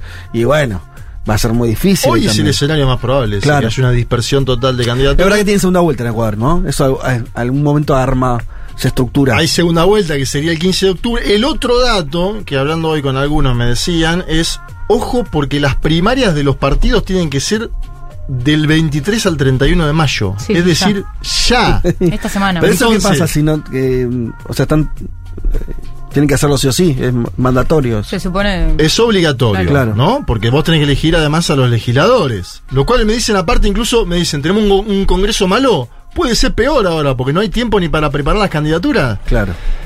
La fecha convocatoria del Consejo Nacional Electoral es el 20 de agosto, ¿sí? Esto aparte falló la Corte, ya no hay duda de que va a haber elecciones, ¿no? En algún momento había duda. A- ¿Avalará la Corte? La Bien. Corte, la Corte y los militares avalan el gobierno de Lazo actual, que va a ser un gobierno por decreto seis meses. El otro hay que ver ese gobierno, ¿eh? Bueno, hablé con gente... ¿Qué va a hacer? Hablé con gente de Lazo y me dice, vamos a hacer todas modificaciones en lo económico. Una chifladura, va a tener la calle prendida a fuego. O no, porque va a tener la calle con la campaña. Y ya la apuesta de Lazo Claro, es está que están todos entretenidos en la campaña, que él hace grandes eh, eh, medidas en el plano de lo económico, donde puede haber medidas jubilatorias, donde puede haber medidas metió, fiscales. ya metió una reforma Bueno, provisional. entonces- No, provisional no. eh, de. Una de impuestos, una de sí. impuestos. La jubilatoria me dicen que es probable también. Entonces digo, tiene seis meses de carta libre, donde la oposición está más preocupada por la elección, algo que es lógico. Obviamente, desde UNE ya dijeron, todo lo que de ahora en adelante eh, saque lazo por decreto, nosotros lo vamos a voltear apenas lleguemos, ¿no? Porque esto es lo otro. Claro, digo, hay mucha debilidad en gobernar así también. Una cosa es tomar medidas profundas cuando ganaste elecciones, que es lo que suele pasar. Otra cosa es que estés en tu final porque no tenés legitimidad, porque te están haciendo un juicio político y vos te agarras de algo circunstancial y decís, ah, bueno, y ahora como no tengo congreso, paso las leyes que quiero. Mm, mm, difícil que esa funcione, ¿eh? Sí, es bravo. Eh, eh, Viste que es, me- es medio, parece medio de magia, como truco de magia. Tiene- yo te digo que él tiene. Es extraño. La Corte Constitucional le falló Sí. a favor. La Fuerza Armada la tiene. No, la policía la tiene. Un sector de los medios lo tiene. ¿Qué le importa el 15% en contra? Tiene seis meses para complacer a, a los que le toquen la puerta. No, está bien. El tema es quién gana después, porque esto que si ya Bueno, anticipan, che, después- todo lo que haga este muchacho por decreto no vale. Cuando ganen Y- después, el que gane, vendrá el guadañazo. O Pero- no, o no. ¿O no? Depende de quién gane. Exacto. Bueno, va a ser interesante las próximas semanas de Ecuador, ¿eh? Uf. Sí, sí. Van a ser lindas. Muy lindas. No la teníamos en el calendario, aparte. Yo me voy a meter lleno viene- ahí. Voy a empezar a leer todos los días Diario de Ecuador. Me voy a meter. Es una elección que nos viene como anillo al dedo. La voy a tomar como, como, Como propia. Como propia. Ahí está. ¿O no? Po- Podrías viajar a Quito también. ¿Quién sabe? Dale, vamos. ¿Vos, también venís? Adentro. Me encanta esa ciudad, aparte. Qué lindo, hace tanto que no- Bueno, dale, vamos, dale. voy, voy, voy, voy. Si me lo veis así. Eh, nos vamos con un tema muy extraño. ¿Por qué? Vos lo conocés, Juanma. Es un inédito. Fue un inédito de los redondos. Sí. ¿Cuál de todos? Se fueron a San Pablo en un momento a grabar. Oh, con la, con la Una- eléctrica maquineira. Claro, fallida en la experiencia. Sí, de hecho ahí para mí empieza un quiebre Claro, de la banda. claro. Empieza un quiebre de la banda. Es algo que querían hacer mucho Sky y Poli, que el indio dijo, "Mm, esto de San Pablo, ¿para qué estamos acá? Sí, ¿no? Sí. Bueno, así ahí. todo, así suena entonces rock de las abejas. Sí, señor, temazo.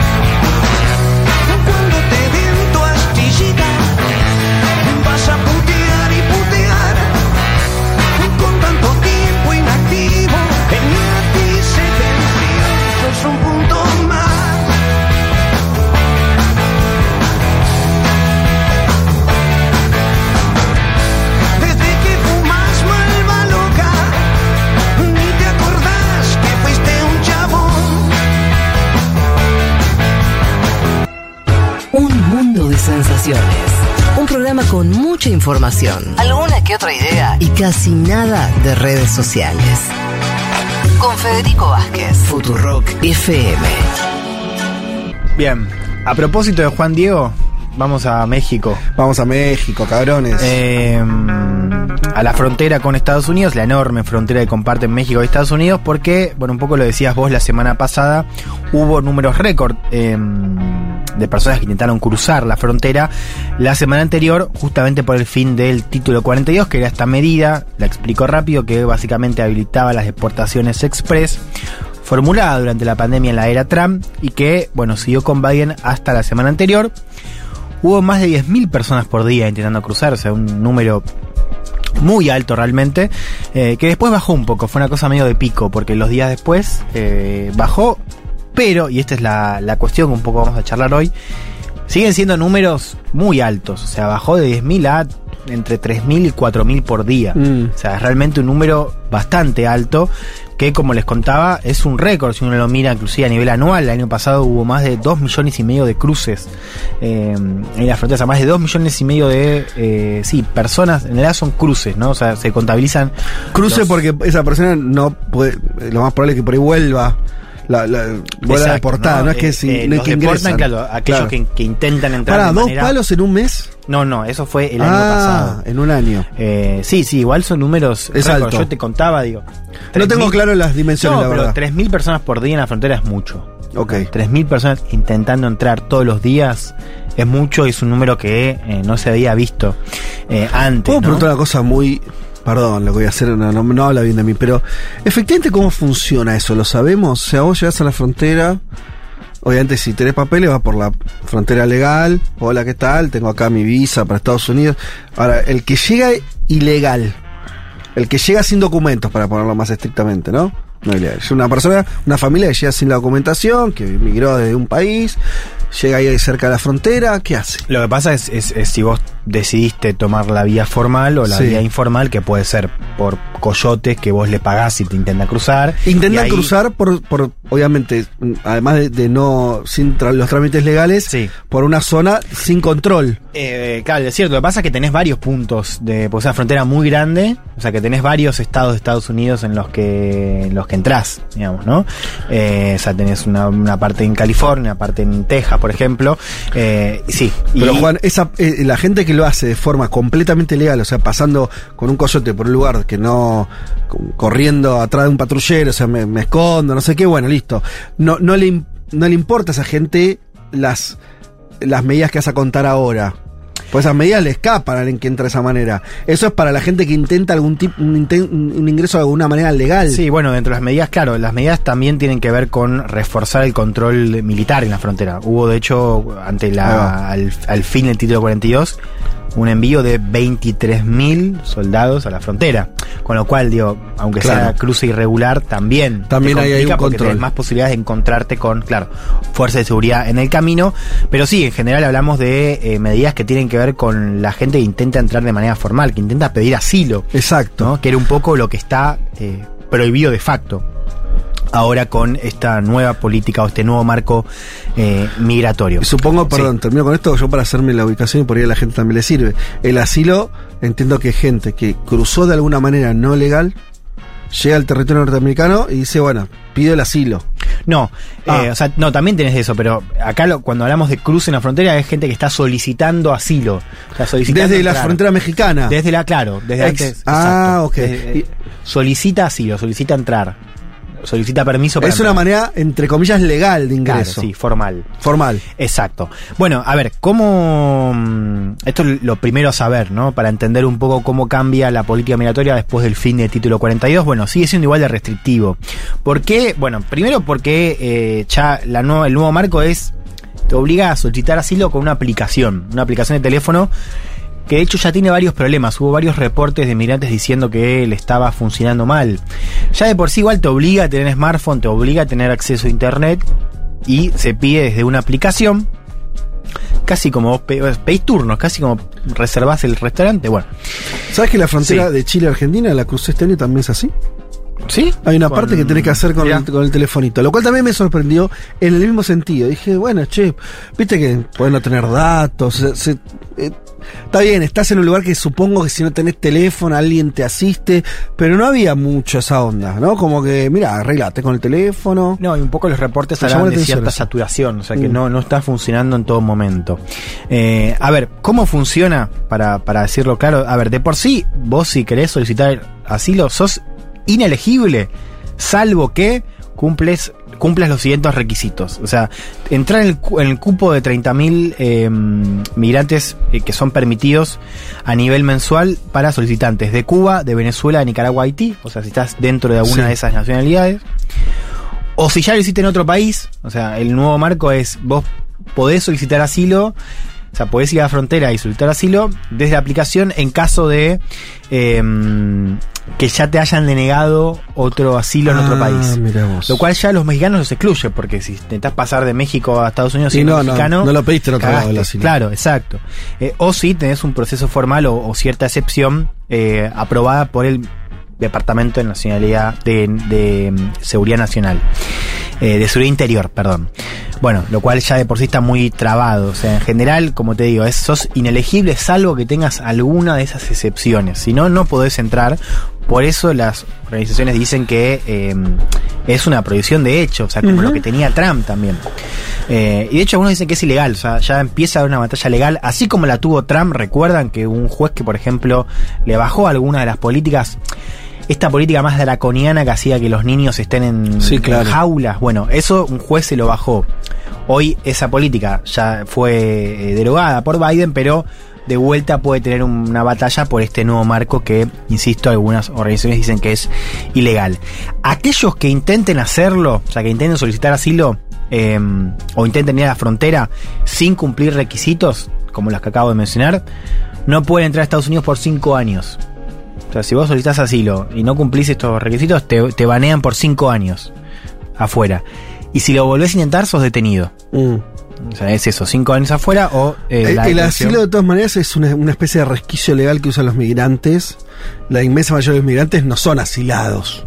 Es gente que, por cuestiones más económicas, no de, no de persecución política. Claro, que migran A lo que voy es, económicas. esto también está bien decirlo, me parece, yo, es, es como un resquicio legal en, en Estados Unidos que se cerró mucho la inmigración Exacto. laboral, que debería ser la que es en realidad, ¿no? El 80% de la gente que porque quiere laburar allá y tener una mejor vida, ese es el plan. Eh, y eso Estados Unidos lo cortó, entonces empiezan todos estos resquicios. Hmm. A ver, eh, empecemos a escuchar un, pa- un par de voces. eh, Va, una voz en especial, que es un invitado que tenemos hoy, que se llama Cristóbal Sánchez, que es parte de la organización migrante eh, Casa de Luz en Tijuana. Lo conseguimos gracias a un esfuerzo de la producción de Maine Golom, que, eh, bueno, nos contaba un poco su opinión sobre cómo están las cosas en la frontera y él apunta además de Estados Unidos nos lo dice después pero habla sobre todo de México de también cómo México y la política migratoria de López Obrador bueno ha contribuido a esta situación eh, de mucho de mucha asfixia en la frontera y de eh, de pronto también escenas como la que vimos recuerden en Ciudad Juárez con el incendio a un lugar de donde murieron más, murieron más de 40 migrantes calcinados. Bueno escuchemos a Cristóbal Sánchez La situación que actualmente se vive en la frontera de México con los Estados Unidos es sumamente compleja debido a una multiplicidad de factores que se engloban en la violación sistemática a los derechos humanos de las personas provenientes de los sures globales que pretenden llegar a los Estados Unidos. Por un lado, podemos ver cómo el Estado mexicano ni tiene la voluntad política ni la capacidad para garantizar la seguridad de todas estas personas. Incluso es el Estado mexicano, a través de sus corporaciones policíacas en los tres niveles de gobierno, del Ejército Mexicano y el Instituto Nacional de Migración, quienes, en colusión y participación directa con la delincuencia organizada, se encargan de las tareas de persecución, secuestro, violaciones, robo, extorsión e incluso asesinato y desaparición de personas extranjeras pobres en México. Bien, a ver, eh, para entender también cómo se está dando esa ruta, ¿no? Eh, y cómo también hay un peligro muy importante en ese tránsito, inclusive para migrantes de América Latina que intentan llegar a México. Ahí hablamos, y un poco lo decía mm, eh, nuestro invitado de hoy, el, el Darién, ¿no? que es este, que es un concepto, bueno, un concepto no, un lugar que vamos a escuchar mucho en estos próximos años que es una selva, pero es una selva, es un área que tiene selva, tiene bosque, tiene una parte de pantano, eh, que se encuentra entre Colombia y Panamá, que es, insisto, una ruta, de hecho, fíjate, Estados Unidos ya empezó a mandar eh, militares ahí, no para, para, para evitar que pasen, sino para evitar eh, situaciones de violencia, de violaciones, ¿no? que se dan, inclusive asesinatos en esa selva, que, bueno, medio también un lugar eh, donde no rige la ley. Eh, si buscan fotos, busquen fotos para entender también lo complejo que es ese escenario donde hoy hay un montón de migrantes de Haití, de Venezuela, les voy a contar un poco más de, del origen, eh, y donde también ahí se encuentran los coyotes que cobran más de 100 dólares para pasar de manera irregular a los migrantes eh, que están intentando llegar a Estados Unidos. ¿Por qué sale de una crisis, no? Y algo que también, eh, digo, más allá de, de esta cuestión puntual de la, del nuevo marco, va a seguir estando en los próximos años. Según Naciones Unidas, hay más de 600.000 migrantes esperando en México, o sea, esperando para pasar a Estados Unidos. O sea, están 600.000. Más de 600.000.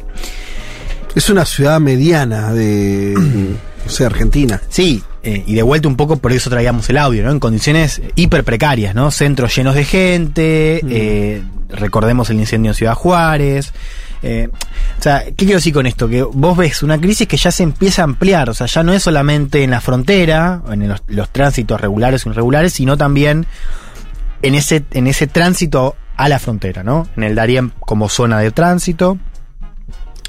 Y en México, donde están estos migrantes muchas veces con condiciones hiper eh, precarias. Escuchemos un poco de eso, ¿no? Pues ya se empieza a hablar inclusive dentro de organizaciones de esta migración por capas, ¿no? Donde ya hay más de una capa de peligro y donde hay más un escenario donde se desarrolla esta crisis. Escuchemos eh, al invitado de hoy. Por otro lado, del lado del gobierno estadounidense, podemos ver cómo históricamente se ha nulificado Este no, ¿eh? El derecho. tercero.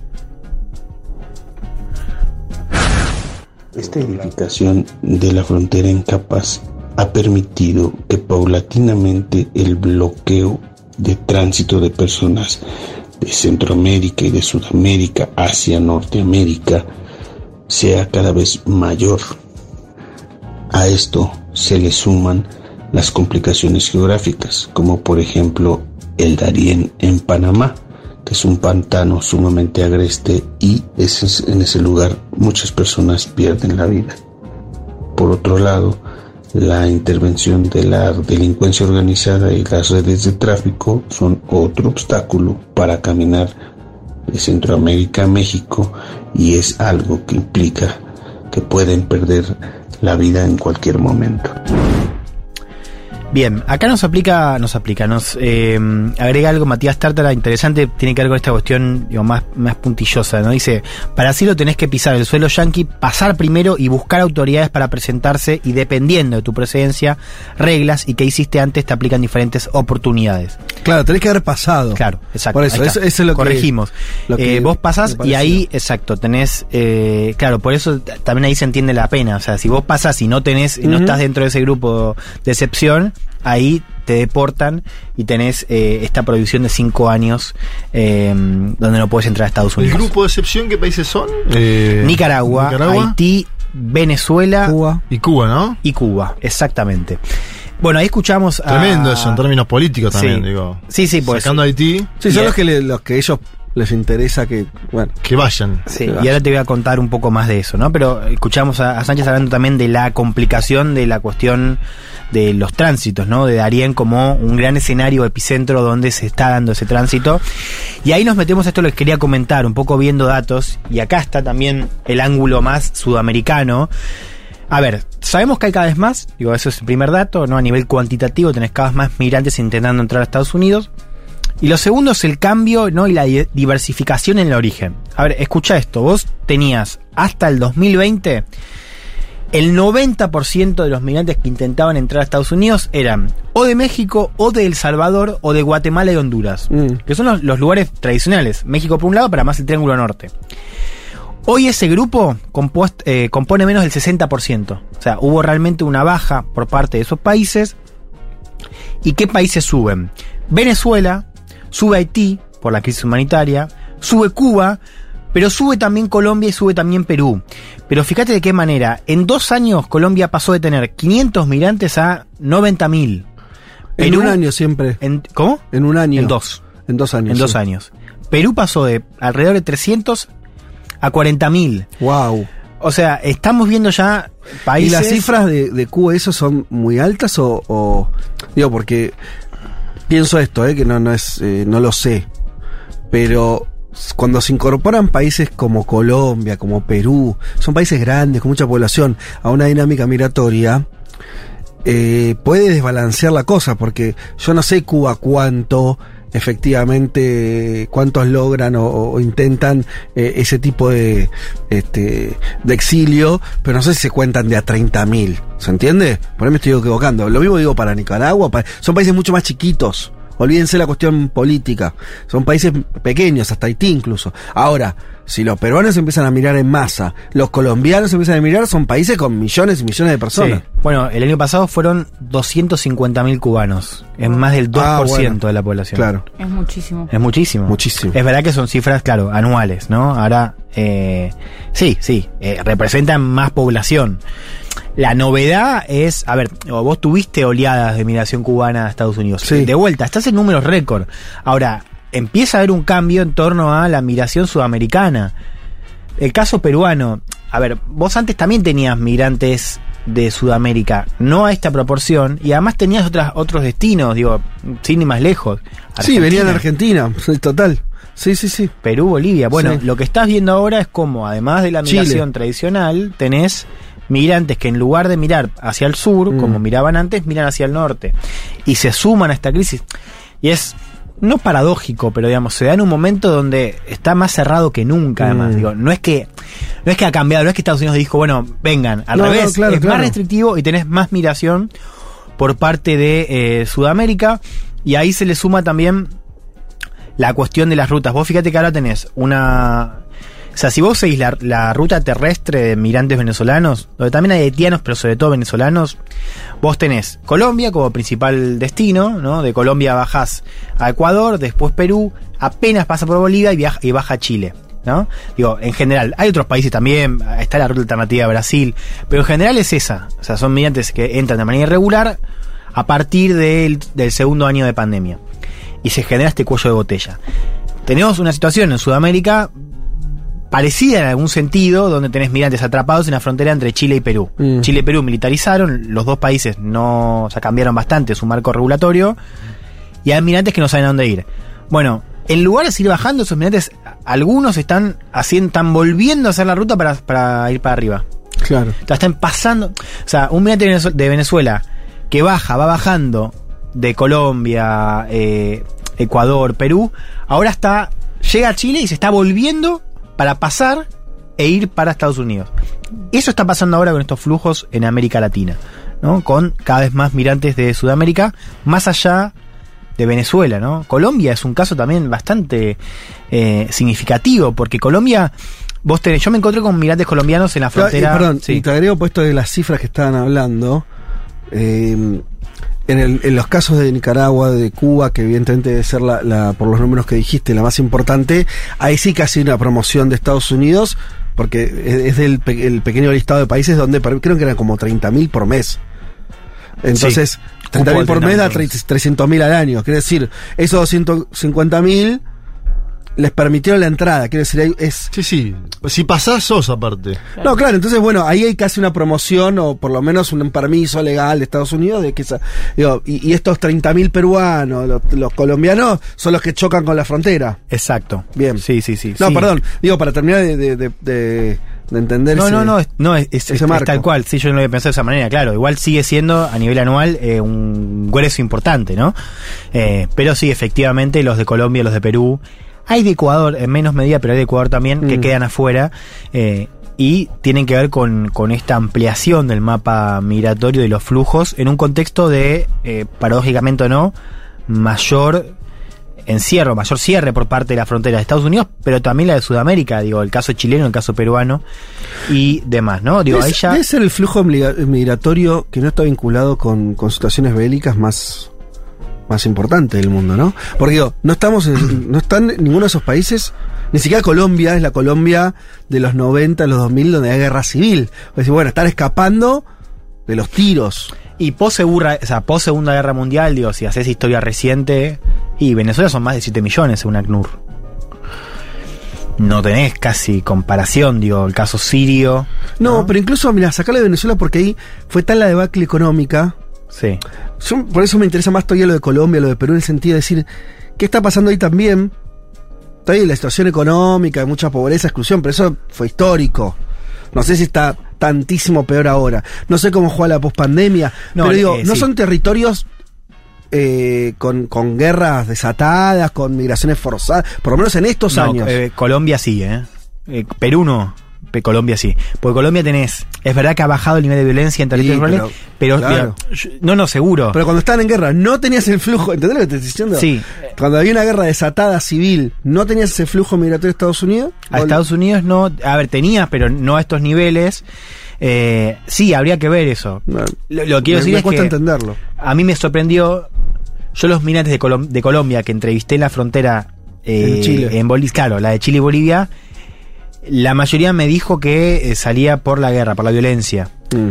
Que ahí también tenés que ver, o sea, inclusive en un escenario de Sí, post-conflicto. claro, es un escenario con. Igual es violencia, Sí, claro. sí, sí. No, pero después lo otro también era, estaba muy combinado, o sea, era Mm. guerra y pobre, era violencia y pobreza, sí. ¿no?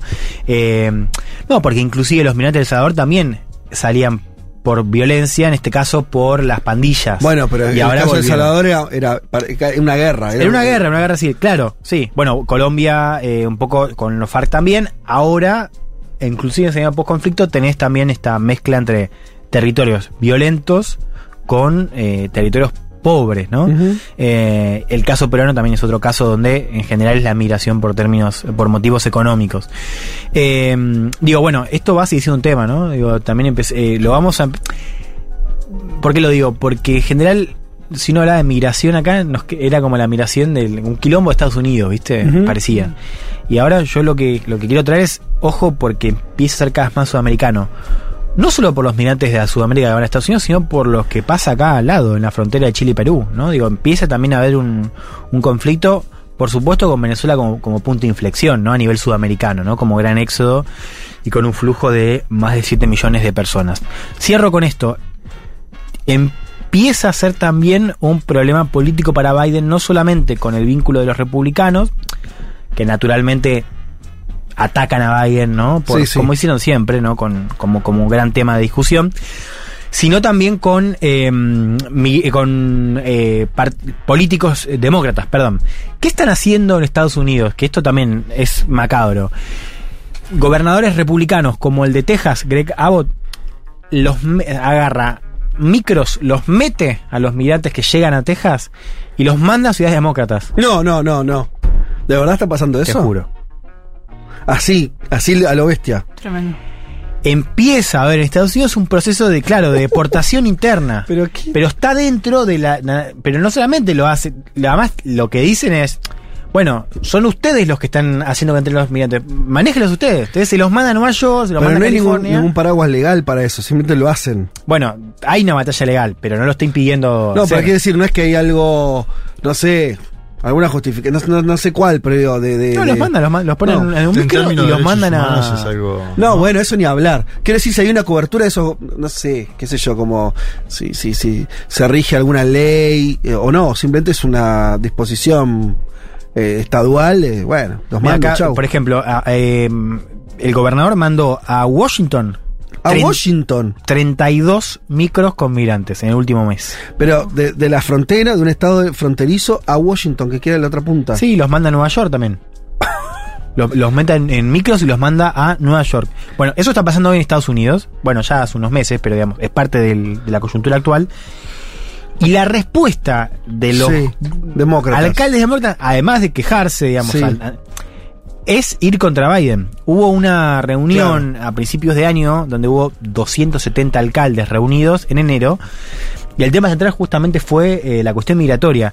Y de hecho, hace unas semanas, un poco lo, lo- lo contaba el medio Axios, hubo un quiebre muy importante en la relación entre el alcalde de Nueva York, Eric Adams, que es hoy una de las estrellas locales demócratas más importantes, y Biden. De hecho, eh, se pelearon tanto que Biden lo sacó del comité de campaña. Eh, y un tema central, o el tema central, fue la pasividad, entre comillas, del gobierno ante la llegada de migrantes. Digo, esto ya empieza a ser además un Mm. tema de política interna y de política interna en el sentido más amplio de la Sí. palabra, ¿no? Con el Partido Republicano. eh, bueno, un foco para las elecciones, ¿no? Donde Biden por ahora no tiene competencia dentro del Partido Demócrata, pero empiezan mm, a haber voces de alcaldes y gobernadores diciendo esto es insostenible. Te cierro con esto, un apunte, para que veas también. De vuelta, no sé si la palabra es, para- es paradójico, pero mm, quizás en este caso vale un poco más. Estados Unidos para competir con China, y esto lo dicen varios economistas, necesita Mano de obra. Eh, y tiene un sistema que no está Sí. Es histórico ese Además de- ¿no? Sí, es histórico. sí, sí. Eh, me lo acuerdo, pero hace 30 años, ¿eh? que esta idea de si Estados Unidos les sirve, pues mano de obra muy barata, que no va a pedir ni derechos en principio, que no va a pedir nada casi, eh, que no vota. O sea, no te jode, eh, es un insumo productivo, ¿no? La, la estoy diciendo eh, a propósito este, horrible en, en- en lo que estoy diciendo. Ahora, efectivamente eso es así. Pero al mismo tiempo, Estados Unidos tiene una política muy clara, ¿no? Que, que es eh, tratar de frenar eso. Es, es extraña esa... eh, bueno, es que las cosas no son así. Me parece también es una demostración de cómo lo que conviene no necesariamente es lo que No, y, sucede. y- y también cómo pesa el factor doméstico. Claro, digamos. Hay sí. algo de, de política interna, de Sí, cómo claro. se, se procesa eso en el discu- la discusión nacional. Ujú. Que bueno, es muy difícil, pero digo, hay economistas que, que lo dicen. Estados Unidos tiene un, problema, inclusive en lugares donde, donde hay es- donde sobra empleo, donde faltan trabajadores. Sí, todo- todo- sobre todo trabajadores manuales, Exacto, trabajadores, trabajadores. poco calificados y demás. Bueno. Bueno, eh, Qué tema la migración, ¿eh? Tema. Es todo un tema. Uf, bueno chicos, eh, vamos a una tanda y ya venimos con Violet.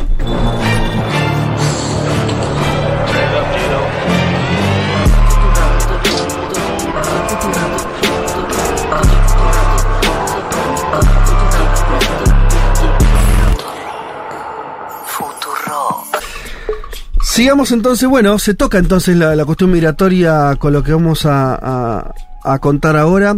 Eh, Viole, nos, nos decías eh, al inicio del programa que ibas a hablar de una gira de Francia Márquez, la vicepresidenta colombiana, de la cual hemos hablado mucho en este programa, una sorpresa, su llegada, eh, casi una, un- una, bueno, una excepción total en Colombia, pero una rareza en general en América Latina también alguien que viene de los movimientos sociales, de un lugar muy marginal, eh, digo, muy, este, muy pobre, muy, muy periférico también respecto a, a los centros de poder en Colombia, que llevó a la vicepresidencia. Eh, estoy hablando de, de, este, de Márquez y su primera gira importante internacional a- al África. ¿Con qué tiene que ver? ¿Por qué lo hizo? Bueno, la llegada de Francia a la vicepresidencia es un símbolo importante y muy interesante para analizar y que también no es casualidad que se dé en el marco del primer gobierno de izquierda en Colombia, lo podríamos decir así. Eh, Francia Márquez armó una gira en la que se fue a Sudáfrica, a Kenia y a Etiopía. Aunque en el camino se hicieron varias reuniones donde participaron otros delegados diplomáticos de otros países de la región, como Somalia, Sudán, Sudán del Sur específicamente, eh, Ruanda, Uganda, Burundi, eh, Tanzania, Senegal, etcétera. Eh, este tipo de viajes no es algo que se estilen los gobiernos de tanto de nuestra región de acá de América Latina como de África, aunque sí hay una línea como medio similar con algunas políticas de Lula, que ahora vamos a hablar en un ratito. Eh, ¿Y por qué fue? Bueno, ahí ella lo explica con el primer audio que tenemos para hoy. Relaciones diplomáticas, relaciones eh, comerciales, relaciones culturales, poder fortalecer nuestras relaciones con todo el continente africano es la apuesta de gobierno. En términos políticos, los desafíos que tenemos en relación al medio ambiente, que sabemos la Unión Africana los está trabajando, es fundamental en esta llegada aquí. Bueno, Francia acá nos explica que, que, bueno que tiene múltiples facetas los objetivos de, de, su visita. Eh, también hay como una reivindicación de la cooperación sur-sur, que es algo que bueno retomamos bastante en, en esta columna y que bueno, para mí es un poco más real la cooperación sur-sur que cuando hablamos de la mediación de China, en el sentido de que son dos regiones que son quizás de las más golpeadas del mundo eh, a, nivel internacional y que bueno a través de este viaje se pudieron eh, recuperar algunos flujos en relación a eh, intercambios diplomáticos y entre ellos la, el intercambio con la Unión Africana que cada vez pesa más en el escenario global. De hecho eh, Xi Jinping lo ha dicho así con esas palabras como polo multipolar, en el, digamos, en el mundo multipolar, la Unión Africana es uno de, puede, digamos, se, se, se, puede configurar como uno de esos polos. Claro, hay que ver si termina consolidándose, porque es algo que viene, ¿no? Más como proyecto, como realidad efectiva hace mucho tiempo. Sí, así es.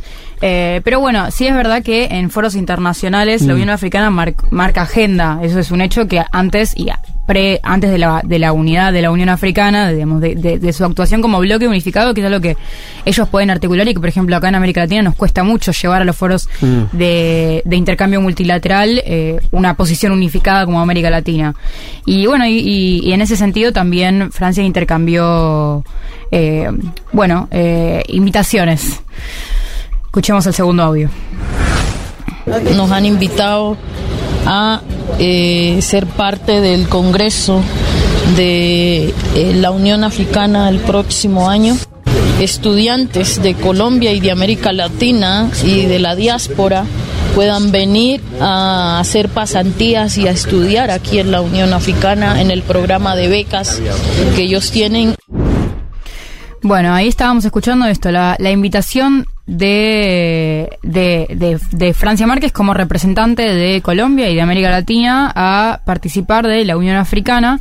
Y otro, otro tema que menciona es la, la, la, cuestión de la movilidad estudiantil, que es algo que para mí se vuelve muy interesante porque en un mundo académico que está, bueno, monopolizado por la producción de conocimiento occidental y centrada en los focos de poder que plantean una perspectiva que tiene que ver con los problemas y las realidades que viven en los, eh, en capaz los países potencias mundiales, se pueda como bueno volver más plural en ese sentido y eh, potenciar estos intercambios que tienen más que ver con cómo se vive desde el territorio la política y la economía y otros ámbitos de, estudio de, de la academia. Pero además, Francia buscó llevar para explicar la propuesta de la paz total, que es una, bueno, un, un, eje del gobierno de Gustavo Petro y que está avanzando en este sentido. Y otra cosa que quería destacar en relación a lo que decía en el primer audio sobre los objetivos, eh, bueno, de, su visita, que la, la, la, la, vice colombiana hace mucho hincapié en llevar adelante eh, acuerdos en materia de transición energética y de acción climática, que también, bueno, con África pasa un poco lo mismo que con nosotros, que es que son exportadores de materia prima. Es muy difícil para los países exportadores de materia prima correrse mm. de los monocultivos, de la sí. minería, del petróleo, de la agricultura y de la ganadería, en cuentas resumidas. Entonces, eh, en este sentido, parece como más eh, constructivo asociarse con quienes tienen situaciones parecidas a las nuestras. Eh, y bueno, y en el marco de la paz total, invitó al presidente de Sudáfrica, eh, Ramaphosa, a ser garante del proceso de paz con el, eh, con el ELN, el Ejército de Liberación Nacional. Eh, algo que es, bueno, eh, parte, que, forma parte de, una propuesta de ella de, también como contar la paz total porque piensa que les puede interesar, digamos, digamos, como, como compartir esta perspectiva de la paz total como una paz antirracista, anticolonialista, antipatriarcal. ¿En qué país se visitó? Estuvo en Sudáfrica, Kenia y Etiopía. Eh, okay. Y. Ah, o sea, toda África subsahariana. Claro, igual, como, como decimos hace un ratito, hubo visitas diplomáticas de muchos presidentes, no sé si presidentes, quiero decir, líderes diplomáticos, cancilleres y mm. ministros de exteriores de otros países de la región como Ruanda, Uganda, Burundi, Somalia, Sudán okay. del Sur.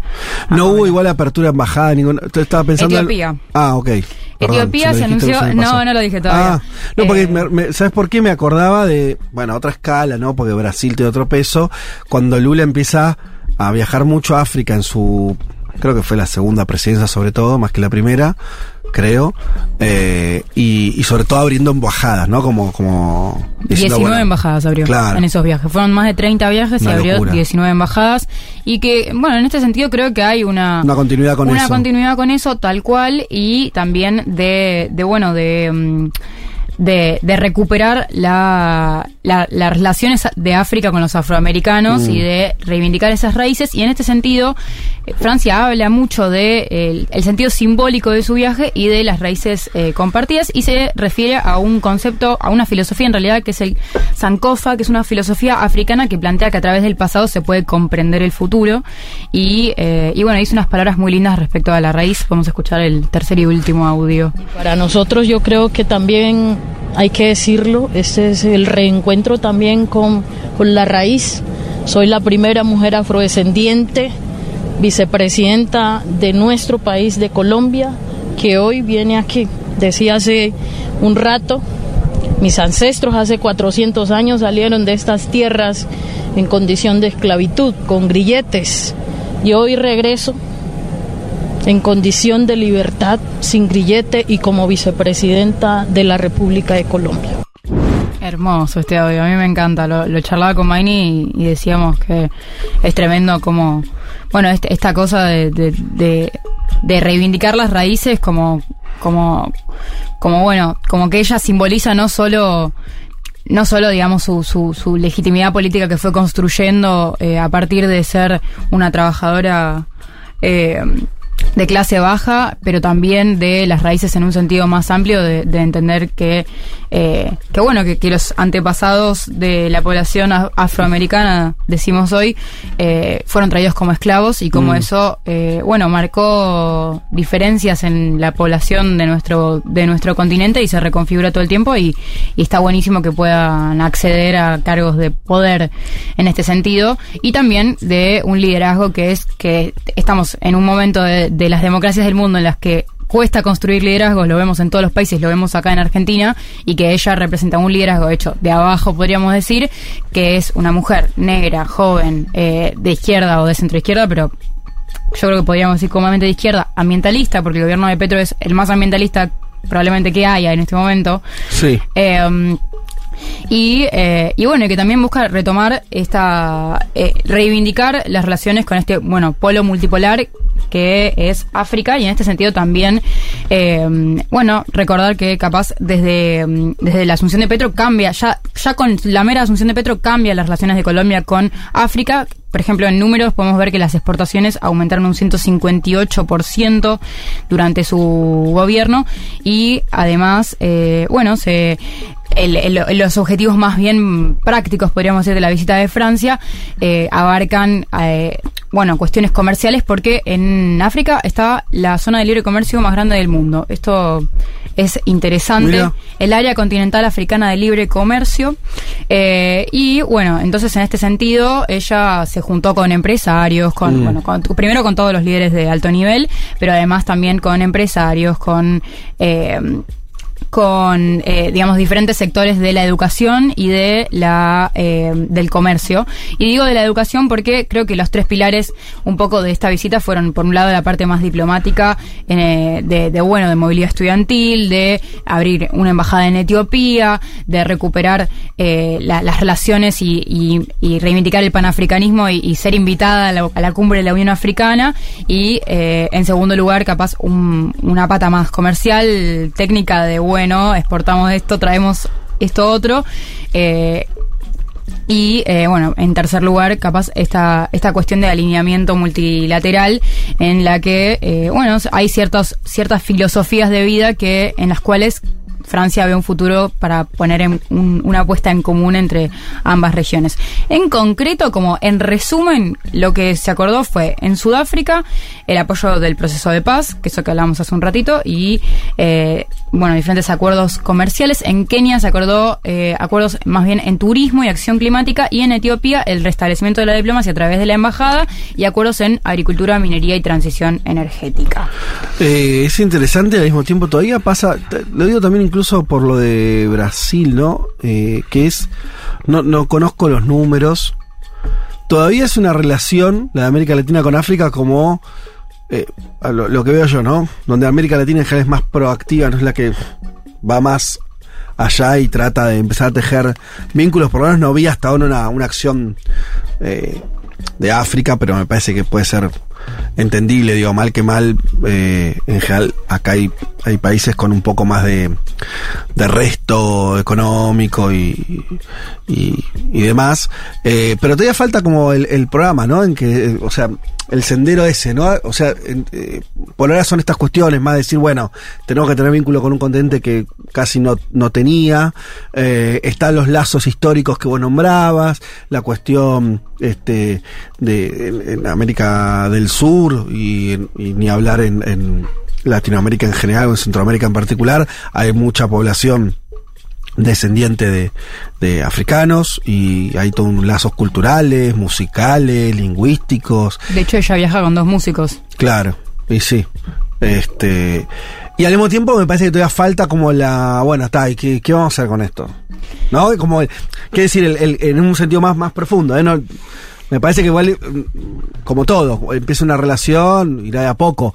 Eh, pero es interesante, digo, si va a ser más, por ejemplo, político, que puede ser un foro más político, ¿no? Esto que vos decías, bueno, si, si América Latina en un momento empieza a construir una voz más propia, como, como la Unión Africana, puede haber cierta articulación en foros internacionales, qué sé yo, pedir cosas, bla. Eh, o va a ser más económico, o al revés, no Hay sé. una nota interesante en el país de Sebastián Calderón, donde él habla de que la vicepresidenta colombiana durante la gira abreva de muchos conceptos eh, panafricanos, por así llamarlos, pero a la vez cuestiona a los gobiernos africanos que marca Calderón, muchos de ellos son autoritarios, masculinos, envejecidos, me parece que esto está bien ponerlo.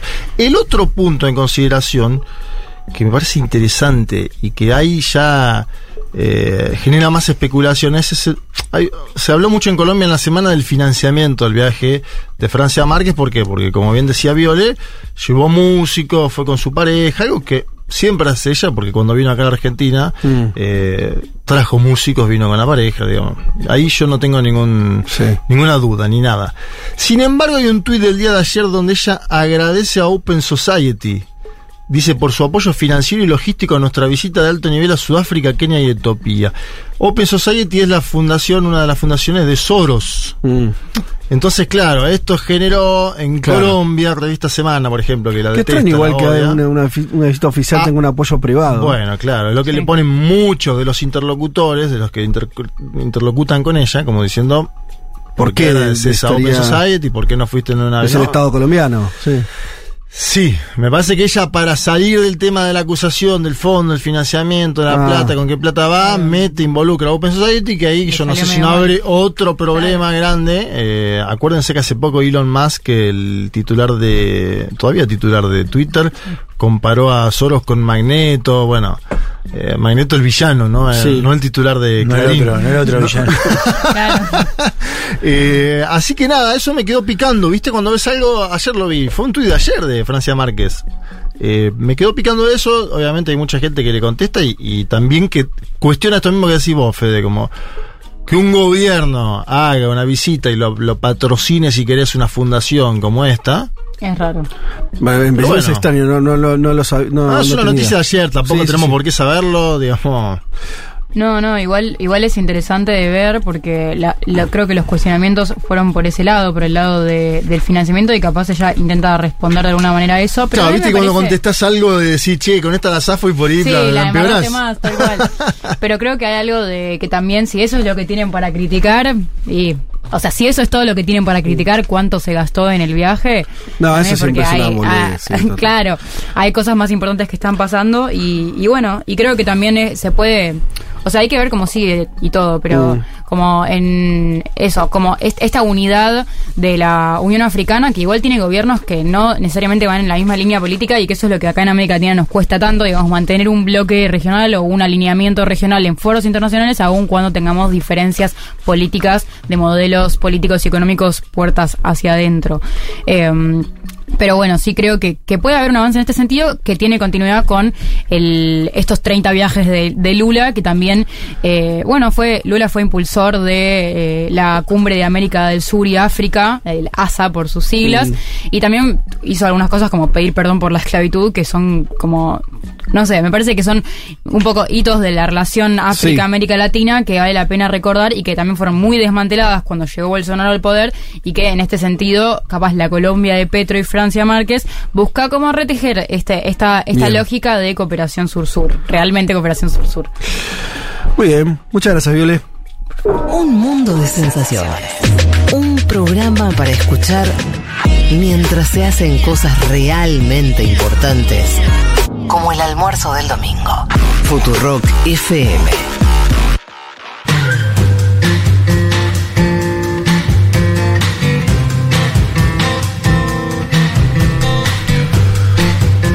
Vamos a pegar la canción del mundo a lo que nos acaba de traer Violes sobre los viajes o el viaje de Francia Márquez a, a África. Eh, Pablo 30, el musicalizador de esta radio y quien nos prepara esta canción del mundo, nos dice que subidos esta noticia de la gira eh, de Márquez a Sudáfrica, Etiopía y Kenia, eh, el presidente Gustavo Petro realizó un pronunciamiento sobre la visita de Francia Márquez a territorio africano, asegurando que todos los colombianos tenían raíces negras y trayendo a colación los tiempos de la colonia. Dijo el presidente. Y ahora nos vienen a decir que vamos a hacer a África. Pues bien, decía la vicepresidenta, de allá los antepasados de la vicepresidenta llegaron a América en medio de grilletes y ahora sus descendientes son libres. Todo por sus ancestros al demostrar que sí se podía luchar por la libertad de América y por la libertad de África. Si hablamos de un artista que peleó por los derechos y la libertad del continente y de Sudáfrica en particular, es Brenda Fassi, la reina del pop africano. Fassi nació en Langa, Ciudad del Cabo, siendo la menor de nueve hijos. Eh, fue llamada así en honor a la cantante estadounidense Brenda Lee. Visitaba de forma frecuente los municipios más pobres de Johannesburgo y componía canciones sobre la vida en estos lugares, ganándose así una tremenda popularidad. Le decían la Madonna de los Townships, como se conocían los guetos durante el régimen segregacionista del apartheid. Cantando casi siempre en Zulu, Xoya o Sotho, eh, Soto, supongo que se dice, eh, con su música luchó por dar voz a los oprimidos en su país durante los años duros del apartheid. En el 90, con Mandela ya libre, eh, Brenda Fassi celebra su liberación con su álbum My Black President. Eh, que en la canción homónima dice rompieron rocas, pero el espíritu nunca se rompió, nunca se rompió. Alegrémonos por nuestro presidente. Ella tenía problemas con las drogas y estuvo en las clínicas de rehabilitación aproximadamente 30 veces en su vida. En la mañana del 26 de abril del 2004, eh, Fassi sufrió un paro cardíaco producto de una sobredosis de cocaína que la dejó en coma provocando su muerte cerebral. Nelson Mandela la visitó en el hospital, donde murió a los 39 años el 9 de mayo del 2004 en el hospital sin volver a la conciencia después que se apagaron las máquinas de soporte vital. Vamos a escuchar en su honor entonces la canción que nombramos anteriormente, Black President, en homenaje a Nelson Mandela. The year 1963, the people's president was taken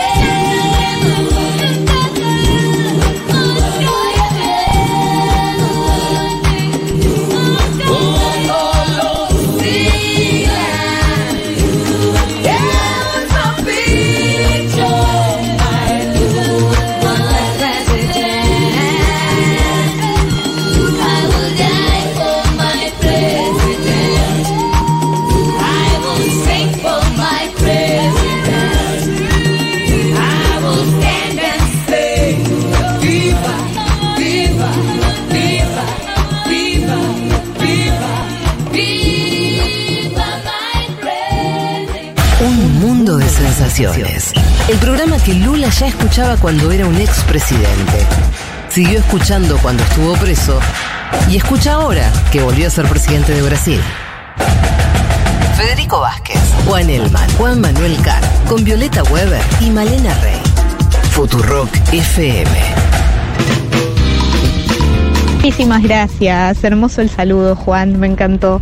Eh, quería decirte que eh, amé Nada será como antes, me gustó tanto como crónica de la situación en Chile que se los recomendé a mis compañeros diplomáticos en la Cancillería, que es donde trabajo, y uno ya lo leyó y también le pareció una crónica súper atinada y pertinente del contexto en Chile. Les mando un saludo enorme y los quiero. Bueno, qué lindo mensaje, ¿eh? Qué lindo, gracias, Lara. Tenemos, algunos, también. tenemos algunos mensajes más. Eh, Florencia Rulo, la directora de comunicación de esta, em, esta ciudad de... Una gran isla. De la isla de Nantucket, dice 14.000 personas... No, perdón. Sí, 14.000 personas según el censo. Ah, mirá, pero, aproxima- 4.000. pero aproximadamente 20.000 en total. O sea, Apa. 6.000 sin documentos, digamos, ¿no? O Ah, sea, que ya ah, tienen ah, ah. cierta... En el verano el número total llega a 80.000. Sí, claro. justamente por Van la- todos a descansar. Sí, dicen que ahí va más Biden, que Obama va a la otra, que es más, no sé cuál es más este, encumbrada. Islas de grandes disparidades, claramente, sin inmigrantes no existen. Amo el programa y los escucho desde Cemento. Línea abierta para hablar de las locuras de USA cuando quieran, nos dice entonces Genial. Florencia. Bueno, ya seguramente te, te estaremos llamando. Eh, Miriam nos manda un posteo. Eh, él- le- leo un poco, tiene mucho que ver con lo que hablamos hoy, me parece que quedamos así como bastante prendidos del tema. Dice, eh, miles de afganos están cruzando por el tapón del Darién. Afganos. Hay algo acá, viste, de la inmigración que se volvió medio como que... eh, Globalizada. Sí, no sé qué pasó, ¿no? Porque miren esto. Eh, salieron de Afganistán rumbo a Pakistán, luego viajaron a Brasil, después cruzaron Sudamérica hasta Colombia, atravesaron el tapón del Darién para llegar a Panamá y luego todo Centroamérica para llegar hasta México y saltar el muro hacia Estados Unidos. ¿No es una locura? O sea, eh, yo- yo- yo, eh, quiero decir, ¿no les pasa que les cuesta comprender también un poco ese comportamiento? Sí, Entiendo las necesidades, ¿no? Pero eh, es la Me lo una preguntaba vuelta al Flor mundo. Halfon el otro día, ¿no? Y eso, como, ¿por qué Estados Unidos si tenés otros lugares, ¿no? Y vos Sí. decías, bueno, tampoco hay tantos otros lugares, pero No. además hay algo cultural también Sí, del sí. sueño americano que, bueno, sigue Que siendo... sigue funcionando. Y claro, Claro, pero sigue funcionando. yo pienso lo mismo, decís, bueno, si no vas a entrar o, o te arriesgas, y bueno, también hay algo ahí de... no, no, de no. sentir eh, eh, uno inclusive escucha las entrevistas eh, si bu- buscan en YouTube Mm. van a encontrar viste hay una cosa casi hasta como de peregrinación Sí. a Estados Unidos Claro, claro. como no como medio religioso como no para adelante El y- camino de Santiago, pero del capitalismo. llegar. Hacia el sí bueno Pero, claro, ¿sabes lo que me pasa con.? eh, yo eh, eh, trato de entender eso. Lo que no entiendo es por qué está pasando ahora, sino. hace 30 años, hace 40, Estados Unidos tenía todavía más eso que hoy. ¿No? Hasta las, las, oportunidades eran. Esto como estás narrando, Estados Unidos estaba por ahí menos cerrado que ahora. Estados Unidos era, un- era una sociedad más atractiva que ahora. Mm. ¿no? Que es más tam- también, qué sé yo, Claro. de, mm, más violenta, menos amable, mm, pero bueno, qué sé yo, este, no lo sé, no sé si también tiene que ver con cierta, en algún punto también es más fácil hoy ciertos viajes que hace 30 años, estoy, pensando en voz alta, ¿eh? No sé. Por ahí tomarte un avión es menos dificultoso de lo que era en la década del 80, que por ahí era como totalmente eh, imposible o bueno digo Sí, igual- hay que ir de, de Afganistán Y acá estoy hasta, viendo- hasta Panamá Estoy viendo ¿eh? el mapa porque aparte sale del New York Times el mapa. Es Afganistán, Qatar. Desde Mm. Qatar un vuelo a San Pablo. Bueno, ese vuelo Sa- ya, ya es, es complejo ese vuelo con Ya lo buena que es- está San Pablo además Claro, te quedás ahí, ¿no? Después Perú, Colombia, el tapón de Darién. Si llegás, Ciudad de México, después Tijuana, y ahí te la jugás. habrá algo también de sí como una vida como casi medio nómade ahí que se va construyendo no sé me, me, me llama mucho la atención Pero no la pasan bien en el trayecto porque. No, yo no, por No, supuesto no, te que digo no. que, viste, para hacer. eh, antes hacían una broma con el Camino de Santiago, que es la peregrinación católica histórica, ¿no? Mm. Que va desde Francia hasta España. Me da la sensación de que acá la pasás muy mal durante todo el trayecto. Bueno, se suma también, eh, claro, en este posteo hablan de, de una inmigración ucraniana también muy fuerte. Sí. Eh, que Estados Unidos ahí abrió el grifo para que entren como 300.000 eh, ucranianos. Bueno, eso decían también organizaciones, ¿no? Esto como que había una discriminación Sí, de que aceptaban los, los rubios de Ucrania y no a los de otros Y lugares. nosotros tenemos la otra migración ahora en la Argentina, ¿no? La cantidad de rusos que están llegando y, sobre- y mujeres embarazadas. Lo digo esto porque uno va a una consulta pediátrica y escucha gente hablar en otro idioma. Eso está sucediendo hoy en Argentina eso. Es un síntoma de época que tiene que ver con el conflicto bélico también. Fíjense que hablábamos de Afganistán. ¿Quién volvió el año pasado al poder en Afganistán? Los, los talibanes. Y uno podría hacer ahí una cuenta lógica. No, seguro. Es que yo entiendo que se vayan de Afganistán. Claro. No entiendo vuelta- cómo llegaron a Panamá. O sea, no entiendo, no es que no entiendo cómo llegaron, de alguna manera llegan. Sino, esto un poco también lo que decía Juan, eh, hasta qué punto funciona todavía, ¿no? Lo de, lo de llegar a Estados Unidos como un, destino y entonces no importa lo- las, las travesías que tengas que atravesar. Hay que ver si es eso solo, si hay otras cosas también que, que permiten como un éxodo más largo, casi interminable, como si fuera un, ¿no? un, un recorrido eh, bueno, eh, nos dice por acá Paula, saluda, aquí Polola Argentina de un chileno de Las Condes viviendo en Valdivia. También me gustó mucho el libro. Ah, Se bueno. suma a la, a la otra oyenta. Excelente retrato de ese país y esos barrios. Gracias. No hay Qué música que te pone. Sí, sí, sí. ¿Qué? La música que te pone tomalita. No, pero no, pero no es. Esto fue amistoso, Es ¿eh? amistoso. Sí, amistoso, es- Esto fue amistoso. El, otro, no sé, el otro, el otro podíamos pedir un bar. re Este es amistoso. amistoso. Me encanta. Eh, no, buena, buena onda. Eh, acá Giselle dice, por ahí no tienen dimensión de las distancias que tienen que recorrer y las situaciones que van a vivir. Puede ser muy desesperante. No, no sé. Estoy No lo sé. leyendo en esta nota de New York Times, que es de hoy, que dice que también gente que lleva, entre comillas, lleva a los migrantes, hace publicaciones donde te dice que es seguro, Sí, que claro, es 100% claro, claro. confiable, que llegás, te pone la bandera yankee de fondo, y vos por ahí decís, che, voy con esta gente, y después esa gente desaparece. Pasa también eso mucho con el tema de las migraciones. Bien, bueno, se termina el programa de hoy, ya estamos ahí cerrando, ¿no? Todo suyo, operador. Hinchar las pelotas. No, tirate- Me ventiló- recontra hinchar las Ventila un pelotas. poco más de la serie ahora. Eh, No ventilaste señores, más nada. eh, muchas tardes y buenas gracias. Eh, de hecho, tengo un mensaje ¿De qué? de Julia. Te penaliza por la. Por supuesto, me dice, es realista la serie. Ella es muy fanática de Succession, Ah, más, mirá. más que yo. Yo Por también. ejemplo, contrataron a Alexeo, esto no lo sabía, Alexeo de Twitter para armar el personaje de Matson. Eh, los que ven la serie saben, Matson es el que está como queriendo comprar la, Sí. la Es compañía. una cosa medio de lo más nórdico. ¿no? Exacto. Una cosa más. eh, sí. Pero yo estoy, yo, eh, estoy de acuerdo con eso, en el sentido de que, que es realista en la, en, el- en la conformación de los personajes, como que hay, claro, pero yo a lo que digo es que después me parece que hay lecturas exageradas sobre así funcionan los medios. Yo lo que creo que la serie representa bien y va con lo que dice Julia en línea con eso es un poco cómo son lo- lo- lo- los ricos a ese nivel, ¿no? Sí, es que para mí Intenta es un mostrar eso. retrato de que son básicamente unos enfermos, gente Sí. que está muy mal de la cabeza, Y que los hijos son todos pelotudos.